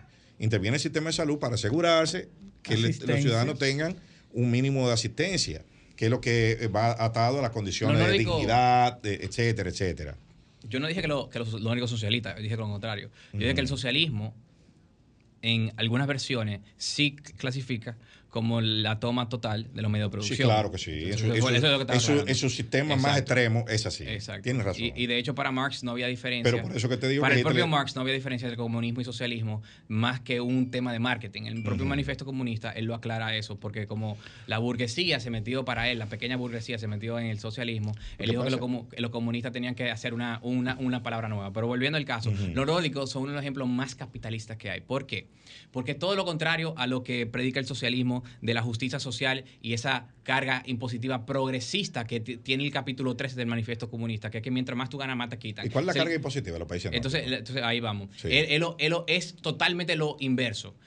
Eh, en los países nórdicos no te quitan mientras más tú ganas. Esa es la gran falacia que existe instalado. ¿Por qué se O sea, instalado? no es progresivo. no es progresivo. ¿Por qué l- la gente se ha dejado de engañar, embobar con eso? Porque tú te metes a el, sistema impositivo y ves que en, las personas físicas hay un sistema progresivo. O sea, las personas físicas que ganan en, en los sistemas nórdicos, mientras más tú ganas, más te quitan. Pero eso es un gran truco.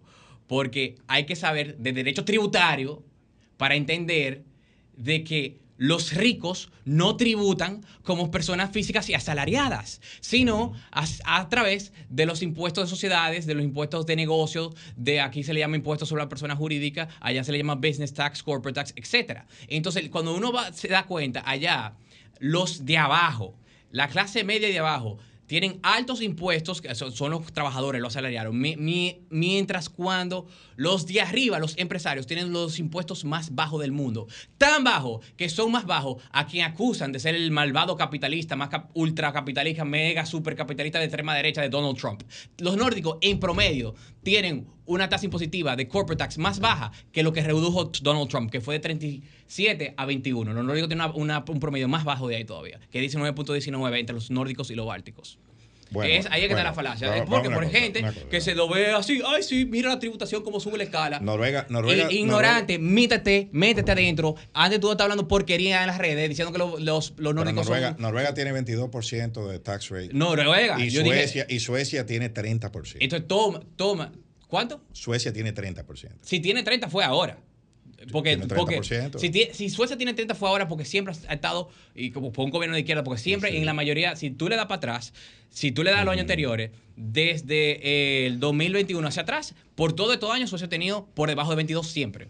O sea que si tiene 30, si tú lo estás viendo ahí, no sé cuál es tu fuente. Sí, lo estoy viendo. Si tú lo estás viendo ahí, fue un gobierno de izquierda que lo acabó de subir, se van a joder. Sí. Si eso acaba si, si, si- si eso es así, lo acaban de cambiar y se van a joder. 24% de impuestos de los dividendos. y- y- a los van- dividendos. tú van a Y 19% al de nosotros- a cuando tú, to- cuando tú tomas eh, cuando tú tomas todos los nórdicos y los bálticos te da 19.19. Mira, el, el tope de impuestos sobre la renta personal en Suecia, ¿tú sabes de cuánto es? De 52.3%. el personal, eso es lo que digo. Personal, es exacto. decir, los es lo que tú estás diciendo, pero- es lo contrario pero a la justicia pero- social. pero la- pero la- Mata lo de abajo y premia lo de arriba. sí, sí. Eso no es eso es eso sí es más que capitalismo, porque eso es premiar el capital grande y castigar el capital pequeño. Bien, perfecto. Ya, eso, esos son co- conceptos filosóficos, pero los datos, los datos, por, e- por eso es que, eh, hay que hay que ver, una cosa es la, la- la concepción filosófica y otra cosa es el aterrizaje. El desarrollo de los países es con impuestos que se financia. Es con Ese- impuestos. Eso, se financia con impuestos. El desarrollo no para mí no se financia completo, es una concepción ¿Y keynesiana. cómo, y cómo tú garantizas? Pero, pero a No, yo, yo vi, yo vi, yo vi, yo vi que Hay- ustedes son, son, eh, nosotros eh, para nosotros no es desarrollo que, que logra el gobierno, lo que logra el gobierno es son de la escuela de Hayek. Sí, somos austriacos y de vi- Chicago también. Vi que mencionan a Eh, Milton Friedman también, sí, pero Milton Chicago. Friedman, Milton Friedman es au- autor de una de las frases más famosas en economía, There's no free lunch. There's no free lunch. Exactamente. Entonces, ¿con qué lo van a financiar? El, el- el modelo de desarrollo. Yo leí. Ahora, a eso, le iba a- Exacto, a eso respondiendo. A eso estaba respondiendo. Dale, dale, dale. Eh, no es para nosotros, el Estado no desarrolla. Absolutamente no desarrolla para no nada. el individuo El- el que se desarrolla. Lo único que puede hacer el Estado, y, y por eso nosotros ni siquiera recortamos el gasto social, si ustedes ven nuestras políticas públicas, si ustedes ven nuestro ideario, nosotros nos proponemos recortar el gasto social. Nosotros recortamos el gasto político y, y hacemos eficiencia, fusionamos de alguna No, ustedes atacan, ustedes, ustedes Pero por- intervienen, intervienen a través, a través de la demanda y no de la oferta. O sea, Ese- eso es otra forma también proponen que lo unos vouchers. Sí, Sí, no, yo sí. te lo, lo leí. el- La- el- el- excelente. ustedes proponen unos vouchers de educación, unos vouchers de salud para Exacto. que lo, para que la es gente el otro pueda ir- elemento. Es el otro elemento. Pero Iva, para nosotros el Estado lo que hace es una intervención para garantiz- garantizar la ética de la emergencia. Es decir, para que la gente, y, y este concepto, lo- para ir más filosófico, lo desarrolla Ayn Rand, la ética de la emergencia. Uno es libre de, de- uno tiene libertad total con ciertas excepciones. ¿Cuáles son esas, esas excepciones? La primera es el principio de no agresión. Que tú puedes hacer lo que tú quieras mientras tú no le hagas un daño real y tangible. No, merita mi sentimiento, como quieren los progres. Un daño real y tangible al, al otro. Y el otro es, el otra excepción es la ética de la emergencia. Si alguien, y eso también es una figura de derecho que se llama estado de necesidad, si alguien se está muriendo, tú no puedes dejar que se muera. Tú no una obligación ética de salvarla, ¿verdad? Entonces, la- las personas que están en, en un estado de necesidad grave, es decir, la pobreza extrema, y la pobreza, nosotros planteamos, sí, darle ese gasto social, esa alimentación, salud, educación, etcétera, etcétera. Pero no es un tema de desarrollo, es, un tema de manutención. Eso no lo saca de la pobreza. No. Al revés, eso hace todo lo contrario de sacar de la pobreza. Eso es por, para sacar la pobreza es el mercado el que funciona, es el libre mercado y por eso nosotros proponemos reducir todos los impuestos significativamente para in- incentivar una lluvia de inversión en la República Dominicana, en todos los barrios, que eleva la calidad de vida de todo Y hay una correlación, hay una correlación. ¿Tú tienes alguna, alguna correlación entre, entre baja fiscalidad e inversión Claro, extranjera? claro, no solamente inversión extranjera, todos los indicadores. O sea, ¿Quiénes son los líderes de inversión extranjera regionales? ¿Y, y, y cuál es la tasa, la tasa, eh, la tasa impositiva de su país? No, en, en cuanto a lo, lo regional, en el caso de América Latina, no vale la pena ni siquiera analizarlo bien porque las tasas son muy similares. Si vamos, si vemos, por ejemplo, o sea, no, no hay, están todos casi iguales. Si vemos, por ejemplo, la mayoría de los países en América Latina, eh, todos los impuestos sobre la renta están todos por encima de 20% eh, y 30%. O sea, son Pero muy entonces- similares. entonces- entonces no, hay, sí. no hay casos de, eh, de, de- O sea, que regional no vale la pena. Pero si uno lo ve mun- eh, mundial. Si, eh, si uno toma la muestra mundial, donde sí hay países con políticas de derechas, con políticas de libre mercado de bajo impuesto, ahí sí uno ve la diferencia. No solamente con inversión privada extranjera, inversión extranjera, etcétera. Y, o sea, con toda la medida. Pobreza. Es más, lo voy a decir así. Los países, los países que tienen, voy a usar dos indicadores específicos que miden la intervención del Estado en la economía. Índice de libertad económica es uno y el otro es el índice del Doing Business que de hecho usa el mismo Banco Mundial. Los países que están en la cima del índice de libertad económica y del índice del Doing Business, es decir, que son más capitalistas, que tienen menos impuestos, son los países que tienen, escuchen la lista, menor pobreza, menor desempleo, mayor desarrollo humano, mayores salarios promedios, mayor índice de prosperidad, mayor calidad de vida, mayor índice de felicidad, menor índice de percepción de corrupción, mayor hasta desarrollo ambiental, literalmente, y mayor PIB per cápita, literalmente todo, todo. Por eso la evidencia es tan clara y por eso es tan importante el, el proceso de evidencia empi- empírica, epistemológica, etc. Pero eso solamente co- son correlaciones. Hay experimentaciones controladas y RCTs que demuestran esto. Hay Eh, dependencia eh, no, y solamente, no correlación. no solamente es correlación, también hay experimentación controlada y experimentaciones naturales aleatorias. Ejemplo de experimentaciones naturales aleatorias de un sistema contra otro, que fueron naturales. Eh, o cuasi naturales, se puede decir, porque nunca es perfecto, porque son naturales, ¿verdad? Las experimentaciones controladas, eh, naturales siempre tienen sus problemitas, pero es un alto grado de probabilidad. Entonces, ¿cuáles son esas experimentaciones? la Alemania comunista, de la capitalista, la eh, Corea, del, Corea, la península coreana, que uno puede ver desde el espacio se ve la diferencia. Uno ve hoy en día a la península coreana desde el espacio y tú ves el norte oscuro sin una luz y, a- y abajo el sur, el lado capitalista lleno de, de- vida, de luz. Se ve hasta del espacio la gran diferencia entre los dos sistemas. Entonces, sí, no hay ninguna duda y por eso es muy importante la epistemología y profundizar. Y siempre que te vi- vienen con una falacia, uno saber cómo y cuál es la verdad.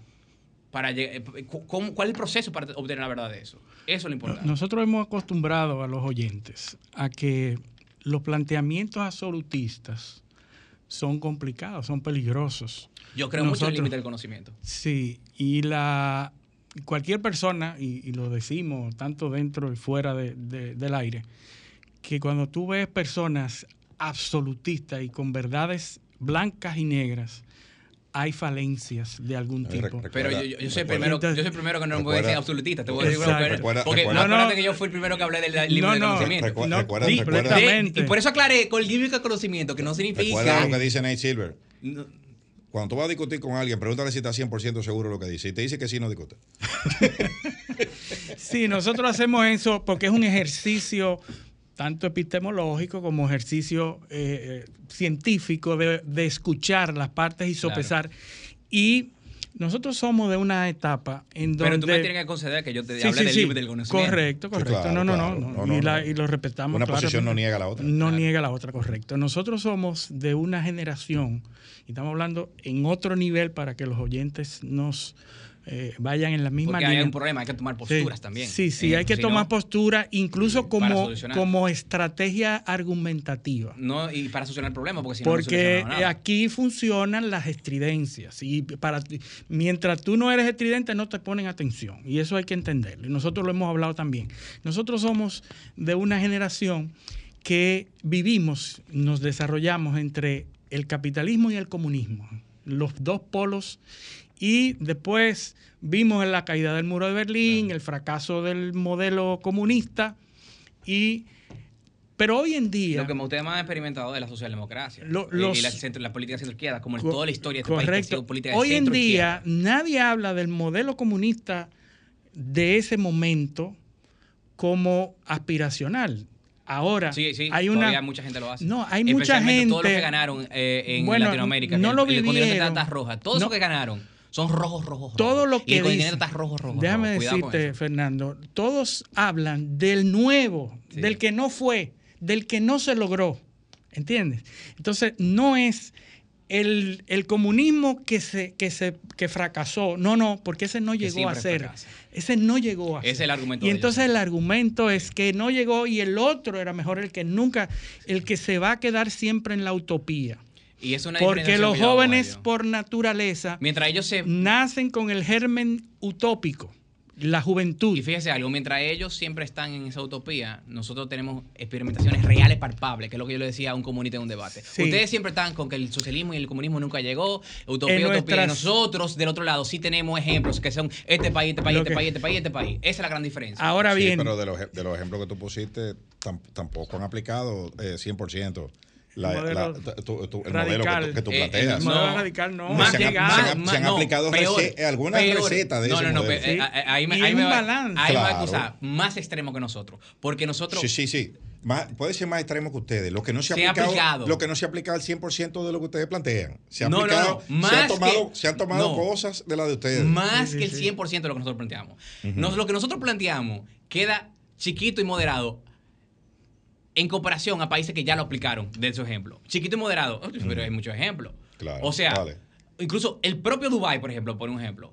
Y por favor, que no vengan con la falacia de que tiene petróleo. No tenía, tenía petróleo antes y era un fracaso No, cuando tenía no, lo petróleo. que no, tiene con lo que no tiene democracia. pero- no Sí. tiene democracia Tiene- y los tiene- estamentos capitalistas Claro. están a, a cargo de cuando tú, pero es una tú- la familia Funciona. No una. Eso no, tiene, eso no tiene que ver, porque funciona igual con... No, no funciona igual. Sí. Donde, donde, donde, donde el sistema de derechos, de derechos, Estoy hablando de lo Es económico. inaplicable. no, pero por e- pero para van de No- la- pero ¿cuál es el objetivo del, del, del, del Pero, sistema pero, pero, de, de la economía Dame un punto, dame de un lo que ustedes punto. La libertad económica, los bajos impuestos, funciona igual si sea una, democra- una democracia o una Sí, dictadura. sí, sí. Por eso vemos ejemplos de éxito, eh, tanto en autoritario como Por- en libertario. exacto. Nosotros no que proponemos. Hay de todo, hay sí, de todo. pero nosotros no proponemos autoritaria, proponemos la, la democrática, obviamente.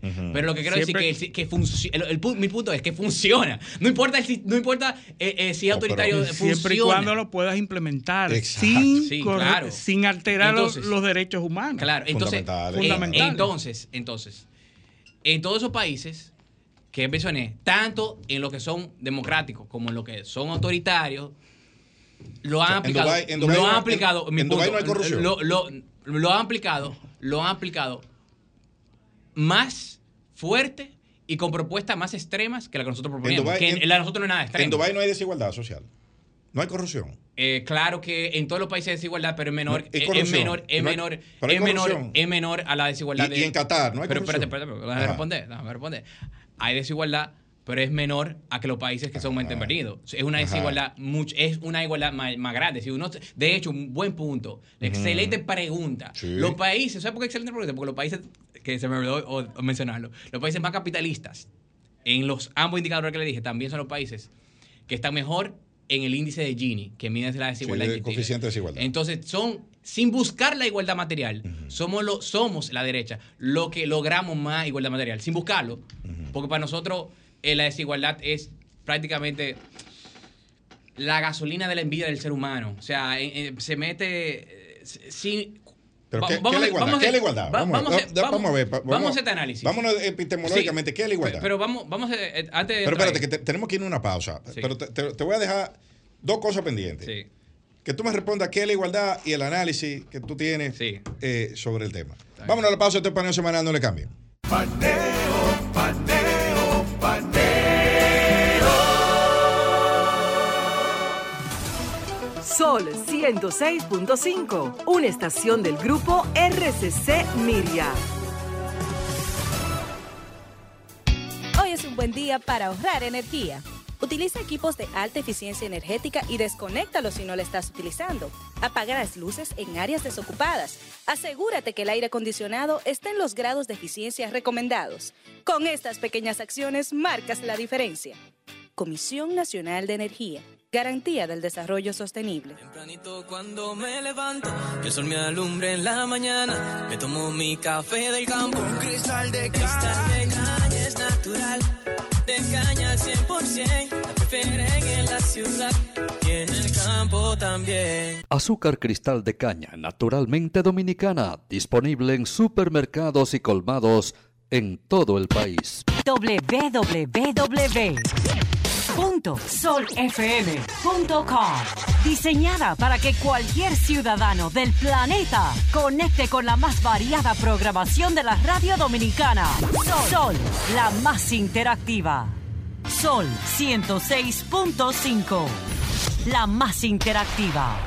Paneo, paneo.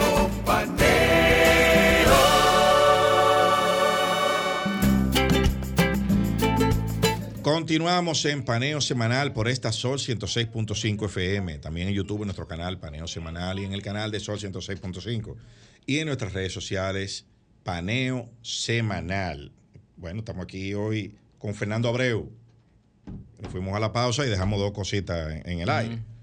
Eh, número uno, La igualdad. el concepto de igualdad y número dos, un análisis sobre el mismo que tú eh, eh, dijiste que ibas a hacer. Sí. Adelante. La igualdad que, porque hay diferentes tipos de igualdad, pero la igualdad que la izquierda promueve, para resumirlo, porque es un tema muy largo, es la igualdad de resultados material, que todo el mundo tenga los- gane lo mismo y tenga un patrimonio similar. Eso es lo que ellos promueven. Y no es la igualdad de oportunidades, es que todo el mundo... El hay, un hay muchos problemas con el concepto y de filosofía del lenguaje con el término igualdad de oportunidades. Incluso a veces la derecha lo usa, pero cuando la derecha lo usa es diferente a cuando la izquierda lo usa. Pero no Se- es garantizarle se- se- un mínimo, un mínimo de oportunidades. Un mínimo, no un máximo, no techo, no, pero un piso. Eh, a mí no me gusta la palabra eh, oportunidades porque eh, tiene muchos problemas, te lo voy a explicar ahora. Pero antes de explicarte de oportunidades, Adelante. déjame ir Sí, por, sí, lo, sí. por lo que iba. Esa, la principal de, de la izquierda es del resultado material. La derecha, la que nosotros pensamos, es la igualdad ante la ley, la igualdad jurídica. ¿Por qué? Porque todos somos únicos, irrepetibles, diferentes, con nuestros propios gustos, habilidades, nuestro propio pensamiento, inconsciente, de hecho, o sea, ni siquiera nosotros mismos nos conocemos nosotros mismos bien, todo ser humano, nuestra propia personalidad, nuestras propias circunstancias, y, nu- nuestro, y tenemos in- nuestra propia inteligencia, nuestras propias habilidades, todo, todo, literalmente todos, somos diferentes absolutamente en todo. E incluso en la psicología, en varias ciencias, se habla de hecho del sistema Pareto, de la distribución Pareto. Eh, de hecho, no solamente en habilidades, en muchas áreas de la vida, incluso hasta en la física, parece como si fuera algo natural del universo. Todo se distribuye en el- en- en- de una forma que los más hábiles, o lo que en todo sistema, ya sea deporte, ya sea música, ya sea el mercado, ya incluso la formación de las estrellas, todo, lo más eficiente obtiene la mayor parte de ese sistema, de la participación del sistema. El 15, el 15 20% normalmente obtiene el 80, 70% de la participación ex- eh, del sistema total. Eso aplica para todo. El ser humano es, es, es- eso es algo que expande el mercado, que no solamente del mercado, que es así en todo, a corto plazo. A largo plazo vemos que, se, que de hecho, si tú lo dejas libre en el mercado, se iguala a largo plazo.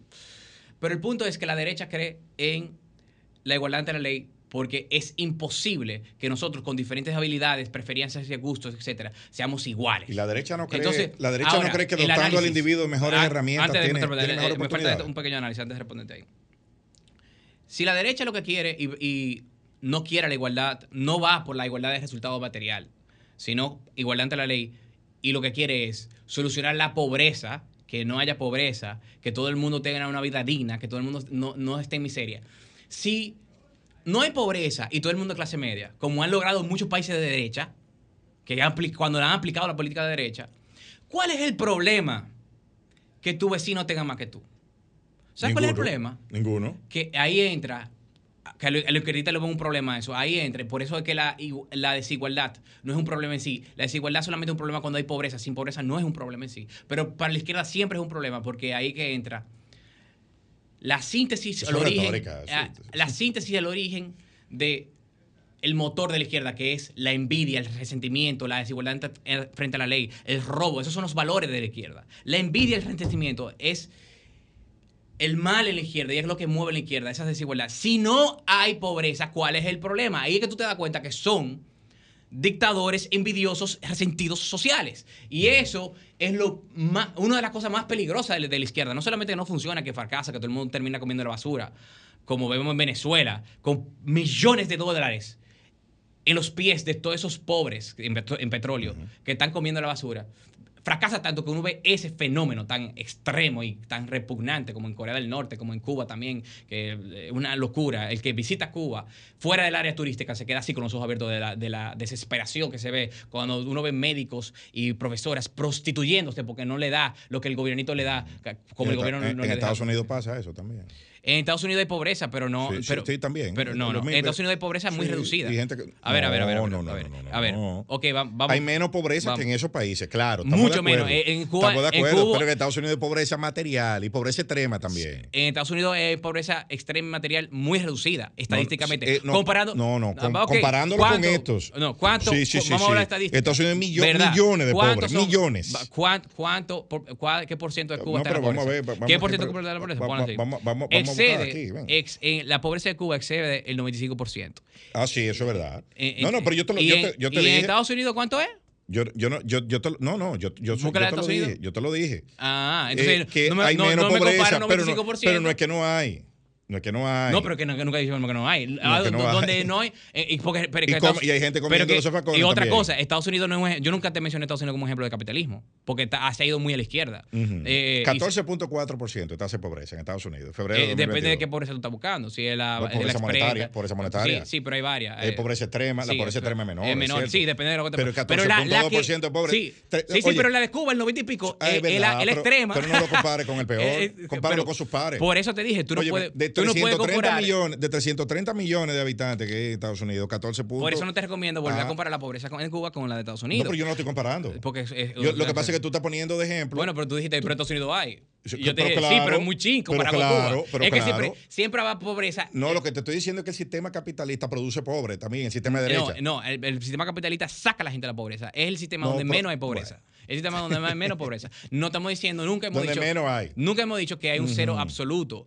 Pero Ujú. es- es- lo que sí ha logrado es casi estadísticamente cero. Es decir, que un 0.4, un No, no, 0.3. no, no, no, Eso- 14%, eso- 14.4 sí, mucho. Pero, pero, pero yo no te hablo de Estados Unidos. Yo no te hablo de Estados Unidos, te hablo de los países capitalistas, lo que te mencioné al principio. Esos países que te mencioné al Singapur, tú principio. mencionaste eh, Singapur, eh, esos mencionaste países, Irlanda. esos países han reducido la pobreza como cosa loca. Sí. Están muy cerca de cero si no están en cero actualmente. Y han llegado estadísticamente a cero en, en algunos años de, de la historia que se ha visto. Entonces, sí, cuando uno habla de estadística, uno tiene que ser lógico comparando. Por- Obviamente, por. Y Estados Unidos, repito, no es un ejemplo de derecha para la humanidad. Estados Unidos se fue muy a la izquierda desde hace mucho Pero, tiempo. pero de es que hace tiempo. de derecha que tú me has mencionado, hay varias dictaduras eh, eh, que no son que no son ni de derecha ni de Ah, izquierda, son de su son- gobierno. Te, voy a decir, de- no, lo que son régimen. lo que han sido dictaduras es Hong Singapur. Kong y Singapur. Ajá. Lo que no son dictaduras es Suiza e Irlanda. Hay más Exacto, ejemplos, pero me gusta, exacto. me gusta poner. pusiste esos cuatro y de, Sí. cua- de esos cuatro hay dos dictaduras. Hay dos que son Ajá. hay dos que están en dictadura y hay dos que están fuera de dictadura. Ajá. Pero, a ver, nosotros somos muy claros y específicos. Nosotros siempre acla- hemos aclarado y está en todo nuestro plan de gobierno que somos ¿Cómo, antidictatoriales. cómo ustedes De visualizan hecho, la separación estamos de hablando, poderes? Estamos hablando, estamos hablando en economía, es que estamos hablando. Exacto. No son. Lo de eh, ustedes está Hong enfocado en la Kong- economía solamente. No, no, no. Hong Kong y Singapur no son ejemplos de libertad política, son ejemplos de libertad económica. Ni de desarrollo Eh, político tampoco. Eh, De libertad económica. Bien, Eh, en- entonces, en entonces vamos, vámonos al plano Suiza político. es un mejor ejemplo. Y, Va- Irlanda. Sí, también. claro. Eh, Suiza, Suiza, Suiza para mí es un ejemplo de democracia, Y- y de democracia que funciona. ¿Entiendes? Fíjate, de hecho, que Suiza no tiene casi recursos naturales. Suiza importa todo. Suiza lo único que tiene es eh, sistema financiero. Es bueno entre cosas. finan- sistema financiero, chocolate y relojes. Chocolate con cacao que no producen. Imagínate. que lo traen exacto, de otro lado. Exacto. Pero eso, eso es- pero, Y a pesar de pero tú eso- sabes que tienen los suizos. y a inversión, pesar de eso- inversión, in- inversión, investigación y desarrollo. Tienen muchas patentes. eh, tienen una muy- comunidad científica cuya mayoría- que, que apoyan. Cuya mayoría privada. Esa- que hay claro. hay que- hay que Claro, pero pagan impuestos. Claro, ha- hay que diferenciar que siempre que menciona IMAD, eh, se, se tratan de decir que es el Estado. No. Hay que diferenciarla entre la pública y la privada. Y la Sí. privada es gran mayoría en Suiza, y lo pueden ver. Entonces, eh, sí, los, los países de derecha, independientemente del sistema, y nosotros lo que eh, proponemos es el democrático, eso está muy claro en nuestro estatuto. De hecho, nosotros condenamos a la dictadura de derecha, como por ejemplo condenamos a la dictadura de Pinochet. Sí. Siempre le he condenado, y pueden ahí en mi, en mi escrito. eh, pero eso no significa que la libertad económica funciona independientemente del sistema que tú tengas. Ahora, nosotros no solamente libertad económica. Suiza tiene una tasa eh, de impuesto federal de 11.5%, pero los municipales pueden llegar a 36%. El 11, el 11 punto y pico por ciento, mm. que es uno de los más bajos, fíjate. Sí, sí, sí, federal. sí, federal. Pero entre 15 y, 35% de tu salario. oye. Es, esa, es la, esa, la, es, esa, no es, esa es la de los asalariados. ojo, ojo, estamos hablando de la cooperativa. Sí, sí, la de los salariados. Estamos hablando de, recuérdense, recuérdense que estamos viendo al, principio, y esa es la máxima de los salariados, de que a las empresas Vamos a ver corporate. sí, en la empresa. En la, corporate, en la corporate, en la mayoría del tiempo, hay que ver cuánto está ahora este año exactamente, pero la mayoría del tiempo ha estado cerca del 7%. 15%. Cuando se agrega junto con la de los canones. No, no, solo, solo. Bueno. 14.93%. Está bien. Ahora está en 15. Amén. Ha estado en 7 muchísimo tiempo si tú le das para atrás. y, tiene un impuesto sobre las ventas de 7.70%. Pero eso, eso es uno. Eso es uno. ITEVI. Eso, el ITEVI de aquí. Vamos para allá. Eso, es uno, eso es uno de los impuestos más bajos del mundo, para que estemos claros. O sea, 15%. Todo lo que está más, debajo de 20% es un impuesto más bajo del mundo. La gran mayoría del sistema impositivo están por encima de 20. Nosotros proponemos aquí nosotros proponemos aquí el 15, lo que proponemos. El 15. y, tú entiendes, y tú entiendes que con una presión tributaria de 15% que tenemos nosotros, es factible, es factible una tasa de impuestos de 15%. 100% factible en todo sentido. Pero ¿en qué, sentido tú, ¿en qué sentido que tú tienes cuestionamiento? No, no, factible. ¿Cómo el Estado se va a financiar? Ah, Eso es lo que yo quiero que tú me expliques. Bien, no, excelente pregunta. Eh, cuando hay una reducción de impuestos, igual como ha pasado en todo país que lo ha aplicado, en toda reforma fiscal que ha reducido impuestos en la historia, y nosotros hicimos este estudio, la recaudación ha subido. Incluyendo, para que me dice, sí, pero esto es República Dominicana, República Dominicana es diferente por el sistema de, poco desarrollo, bla, bla incluyendo en la República Dominicana, la única vez que se hizo, que fue en 1992, en la reforma del 92, de cuando va la guerra. Siempre, la recaudación, de hecho. Sí, pero ¿de dónde, de, dónde viene una, una y la otra? Porque no, te explico lo que pasa. te, explico lo que sucede, porque la gente no entiende cómo bajando la tasa impositiva sube la recaudación. Sencillo. Eso incentiva la inversión privada, porque como todo el mundo quiere ganar más dinero con dinero, desde los pobres, la media clase, a los ricos, hay mayor inversión, especialmente capital extranjero y también nacional, mucha gente invierte más. También la otra cosa es que la gran informalidad de la República Dominicana, que actualmente supera el 58%, está incentivada a ir a la, formalidad, que aquí es un 58% en el mercado laboral, que es una locura, eh, porque te atracan impuestos, le demasiado impuesto. Aquí el total de impuestos y contribuciones es un 49% para las empresas. Luego te da las vueltas y te come un TV con 18, un 10% de impuesto selectivo al consumo eh, y IPI, impuesto de transferencia bancaria, etcétera, etcétera, la de no terminar, más 2.400 tributos que hay en la República Dominicana. Es una locura. Entonces, dicho todo eso, cuando se reduce la tasa impositiva, viene más inversión privada y más formalidad en la economía. Entonces, le entra mucho más recursos al Estado. ¿Cuánto se deja invertir aquí por la tasa? ¿Ustedes tienen más o menos cuantificado? ¿O, una, alguna, proyección? ¿El gasto tributario? No, esa, no, no, el gasto tributario es otra cosa. ¿Cuánto ustedes estiman que puede crecer la inversión privada eh, eh, aplicando estas recetas que ustedes... Con la, con la de nosotros. Con la de ustedes. Ok, excelente pregunta. En el 2000 hicimos unas proyecciones. Eh, ahora mismo estamos, lo tenemos en formato de ideario. No lo hemos llevado al formato de plan de gobierno todavía. Lo vamos a llevar en el formato de plan de gobierno cuando cierre, esa es la, esa es la que tenemos en mente, cuando cierre el año, el 2023 con los números del cierre de año del 2023, porque eh, cuando uno hace una propuesta tiene que estar lo más actualizado posible, es una ley de proyecciones. Con esos números vamos a hacer las proyecciones. es decir, la respuesta es la siguiente. Ahora mismo no lo tenemos, pero lo hemos hecho en el pasado. Y, y, pero para darte una idea, la recaudación al principio se queda similar, se queda similar a la actual cuando bajamos eso, y después año por año sube eh, considerablemente. Eh, mucho más de un 15%. O sea, ustedes proponen, yo, yo leí en el ideario, ustedes proponen bajar el impuesto sobre la renta, proponen bajar el impuesto a la ganancia de capital, Correcto. proponen una intervención al impuesto selectivo de los hidrocarburos, no, no especifica, pero en función a la variable del mercado, pero la tendencia es bajar. No vi que dicen nada de los selectivos. Eh, sí, eliminamos el impuesto selectivo al, consumo. En, todos, en todos los casos. Sí, todos los impuestos selectivos al consumo lo eliminamos. El 10% lo eliminamos. Bien, entonces tú, has visto el, pastel de recaudaciones del Estado. Los principales, eh, eh, los impuestos de mayor recaudación son ITEVI, impuesto de la renta y selectivo. Primero ITEVI y después impuesto sobre la renta, correcto. exacto, sí, en, orden, en orden Correcto. descendente. Entonces, El ITEVI nosotros lo bajamos de 18 a 12. ajá, pero, el- pero, el- pero amplían la base. El- un, un- Ujú. un poco. Dejando, nosotros solamente dejamos los artículos que son realmente de necesidad básica. Ujú. Realmente. ¿Y ¿Cómo sí. determinan eso? ¿Alimentos? Eh, sí, Eh, el- alimentos eh, eh, crudos. en base al mismo principio, el base al mismo principio de la ética de emergencia. No, y, que, no y, y- Sí. y el- y lo que está ahora, alimentos crudos, Sí. eh, eh, priorizando. Hay algunos lo que artículos que, los- que los no son realmente bajos. necesidad. Ahora no, no lo tengo en la mente, pero lo tenemos No, lo que consumen los quintiles más sí. el arroz, Sí, la habichuela, sí. eh, Lo que sea real. sí. Sí, Entonces, Eso- nada, ustedes plantean de, mantener eso fuera. Eh, sí, con excepción a algunos que no son de necesidad básica de verdad, que están ahí metidos por X O sea que, eh, vamos a decir, amplía un poco la base. Ampliamos un poco. No, No, no en términos generales. No, no en términos generales, correcto. Ok. Un, un poco de y, base. y, y las personas físicas. ¿Cómo Eh, con las personas físicas va actualmente es 0, 15, 20, 25 y después están todas las contribuciones, ¿verdad? Ese es el sistema actual. Nosotros lo llevamos todo eso a 15% flat tax con ex- excepción a lo que están incepto actualmente. Lo que están incepto actualmente, por el- la teoría de la ética de emergencia que tuve que lo usamos, lo aplicamos en otro principio siempre, eh, a partir del- de lo que tributan 15, que actualmente son los que ganan más de 33 mil pesos mensuales, Sí. a partir de ahí es eh, 15 flat tax para todas las personas físicas.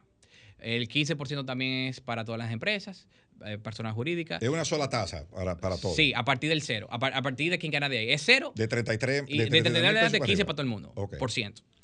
Eh, en el ITEVI es de 18 a 12 y eliminamos algunos otros impuestos. Entonces, todo eso O sea, tú, de- eh, tú planteas, bueno, la- Sí. me imagino que el de las transacciones bancarias, ese se va. también, que, era, que de hecho era transitorio. Y planteaste los, sí, claro, igual que los anticipos. Y- Como Freeman decía, no hay más algo más permanente que un que algo presupuesto transitorio, un impuesto transitorio, eso es Sí, verdad. eso es así. Y- y- pero, pero igual funciona con las ayudas, con los incentivos.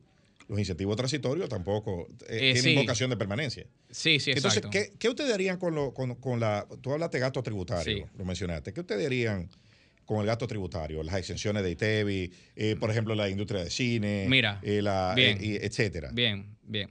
Excelente pregunta. Nuestra filosofía no es porque nosotros queremos la igualdad de la ley, ¿verdad? O sea, ese es nuestro principio. Pero eso tiene que llegar, a, llegar ahí de una forma razonable y lógica.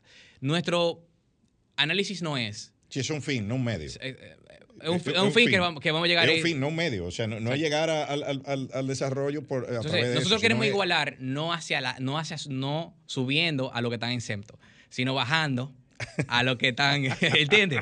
Entonces, nosotros lo de- no lo tocamos, nosotros dejamos esas en to- todas, la del cine, Confortur, la, la de la fronteriza, Sí, la del de- IPI, la del IPI, los seis mi- los la seis- de- los ocho millones la- del IPI. La de la mm, eh, zona franca, que es muy importante también. Todo eso nosotros no lo tocamos. Nosotros no tocamos porque también creemos en, en eso mismo que dijo Freeman, donde dijo, yo estoy a favor de reducir impuestos en cualquier circunstancia, en cualquier caso, en cualquier hecho. ¿Por qué? Porque se ve que la prosperidad en todos los indicadores tiene que ver con bajas tasas impositivas. Es decir, que el capital se desarrolle, eso es lo importante. Y por eso nosotros no lo tocamos. Pero lo que nosotros hacemos para igualar es todo lo demás hacia la baja. Esa propuesta de esa reducción de impuestos que nosotros tenemos es para los primeros cuatro años de gobierno, como se debe ser en toda propuesta. No es para... No, claro. Claro. Porque Pero- esto, eh, hay, que, hay que ganar Claro, elecciones. Exactamente. Sí.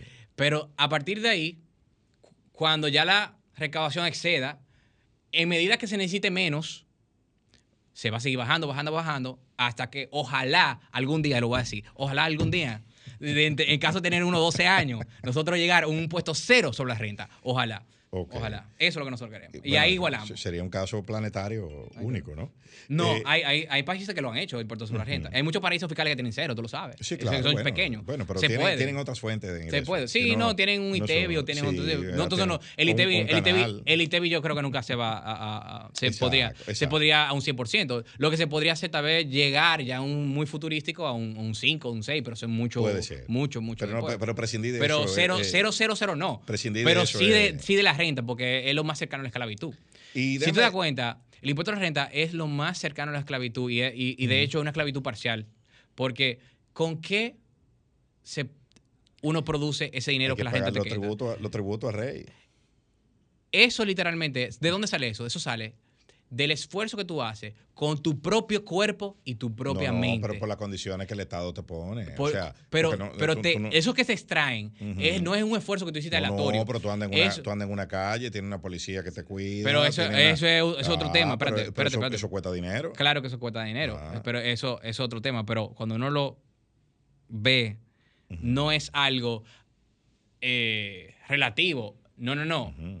Usted trabajó con su propia mente y su cu- propio cuerpo para producir eso que el Estado te está quitando. y de hecho, cuando pero- uno lo ve pero- aquí, Pero tú lo pudiste producir porque había una condición, había un Estado que produjo una serie de condiciones, aunque sean mínimas o precarias, Sí. que en el caso nuestro, y tú pudiste desarrollar y producir riqueza. alguien puede producir riqueza sin eh, todo ese Estado. Ahora, nosotros no somos No, monarquistas. oh, oh, nosotros no somos monarquistas. si- Vamos, podemos sin entrar ahora. calle, Sin instituciones, sin leyes, Ah, sin nada. te voy a explicar. Que tú tienes que salir tú mismo a- a, a- no, a vamos a entrar en esto, pero eh, requiere tiempo este tema. No vamos a entrar en Claro, esto. no, porque nada más nos quedan cinco minutos. Yo Ah, quiero que tú me pues te hables. voy a decir algo específico. Yo Sí. nosotros no somos anarquistas, pero realmente no es necesario.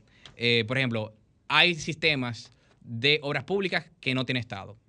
Por ejemplo, el, el sistema de iniciativa privada a la chilena, que es de obras públicas de iniciativa privada chilena, donde todas las obras se hacen mediante el sector privado sin el Estado poner un peso, en lo cual no hay corrupción porque no, no está el dinero El del Estado público. pone, porque pone exenciones, pone la- el marco jurídico, o sea, pone. pone no eh, pone dinero. Bueno, pero eso, eh, pero, tiene- pero pone cosas que valen, que, se, ver. que son monetizables. A ver, Porque no, es- el, no es- no el- siempre el dinero. Estado, nada más. a ver, no- para nosotros, y de hecho te lo voy a responder así, para nosotros el nivel positiva ético es el nivel, como mencioné, que garantiza el principio de no agre- no agresión, que para eso se necesita seguridad y justicia, Claro. y el gasto social de, en base a la Pero- ética de emergencia, educación, salud. Nos quedan tres más de, más de quiero- ahí no, no se justifica, pero hay que entender Ajá. claro que mm, calle, todas esas cuestiones que hace el Estado, eh, el sector privado también lo puede hacer. Ese era mi punto. Ese era mi punto. O sea, no, no, esa, no que- esa- yo- no es tan yo- así. Yo no que- quiero que se, que Sí. se me quede, que se me quede un punto en estos minutos, dos minutos que nos quedan. Eh, hay que ganar elecciones, lo dijimos ahora. Entonces, dime el movimiento de ustedes, Sí.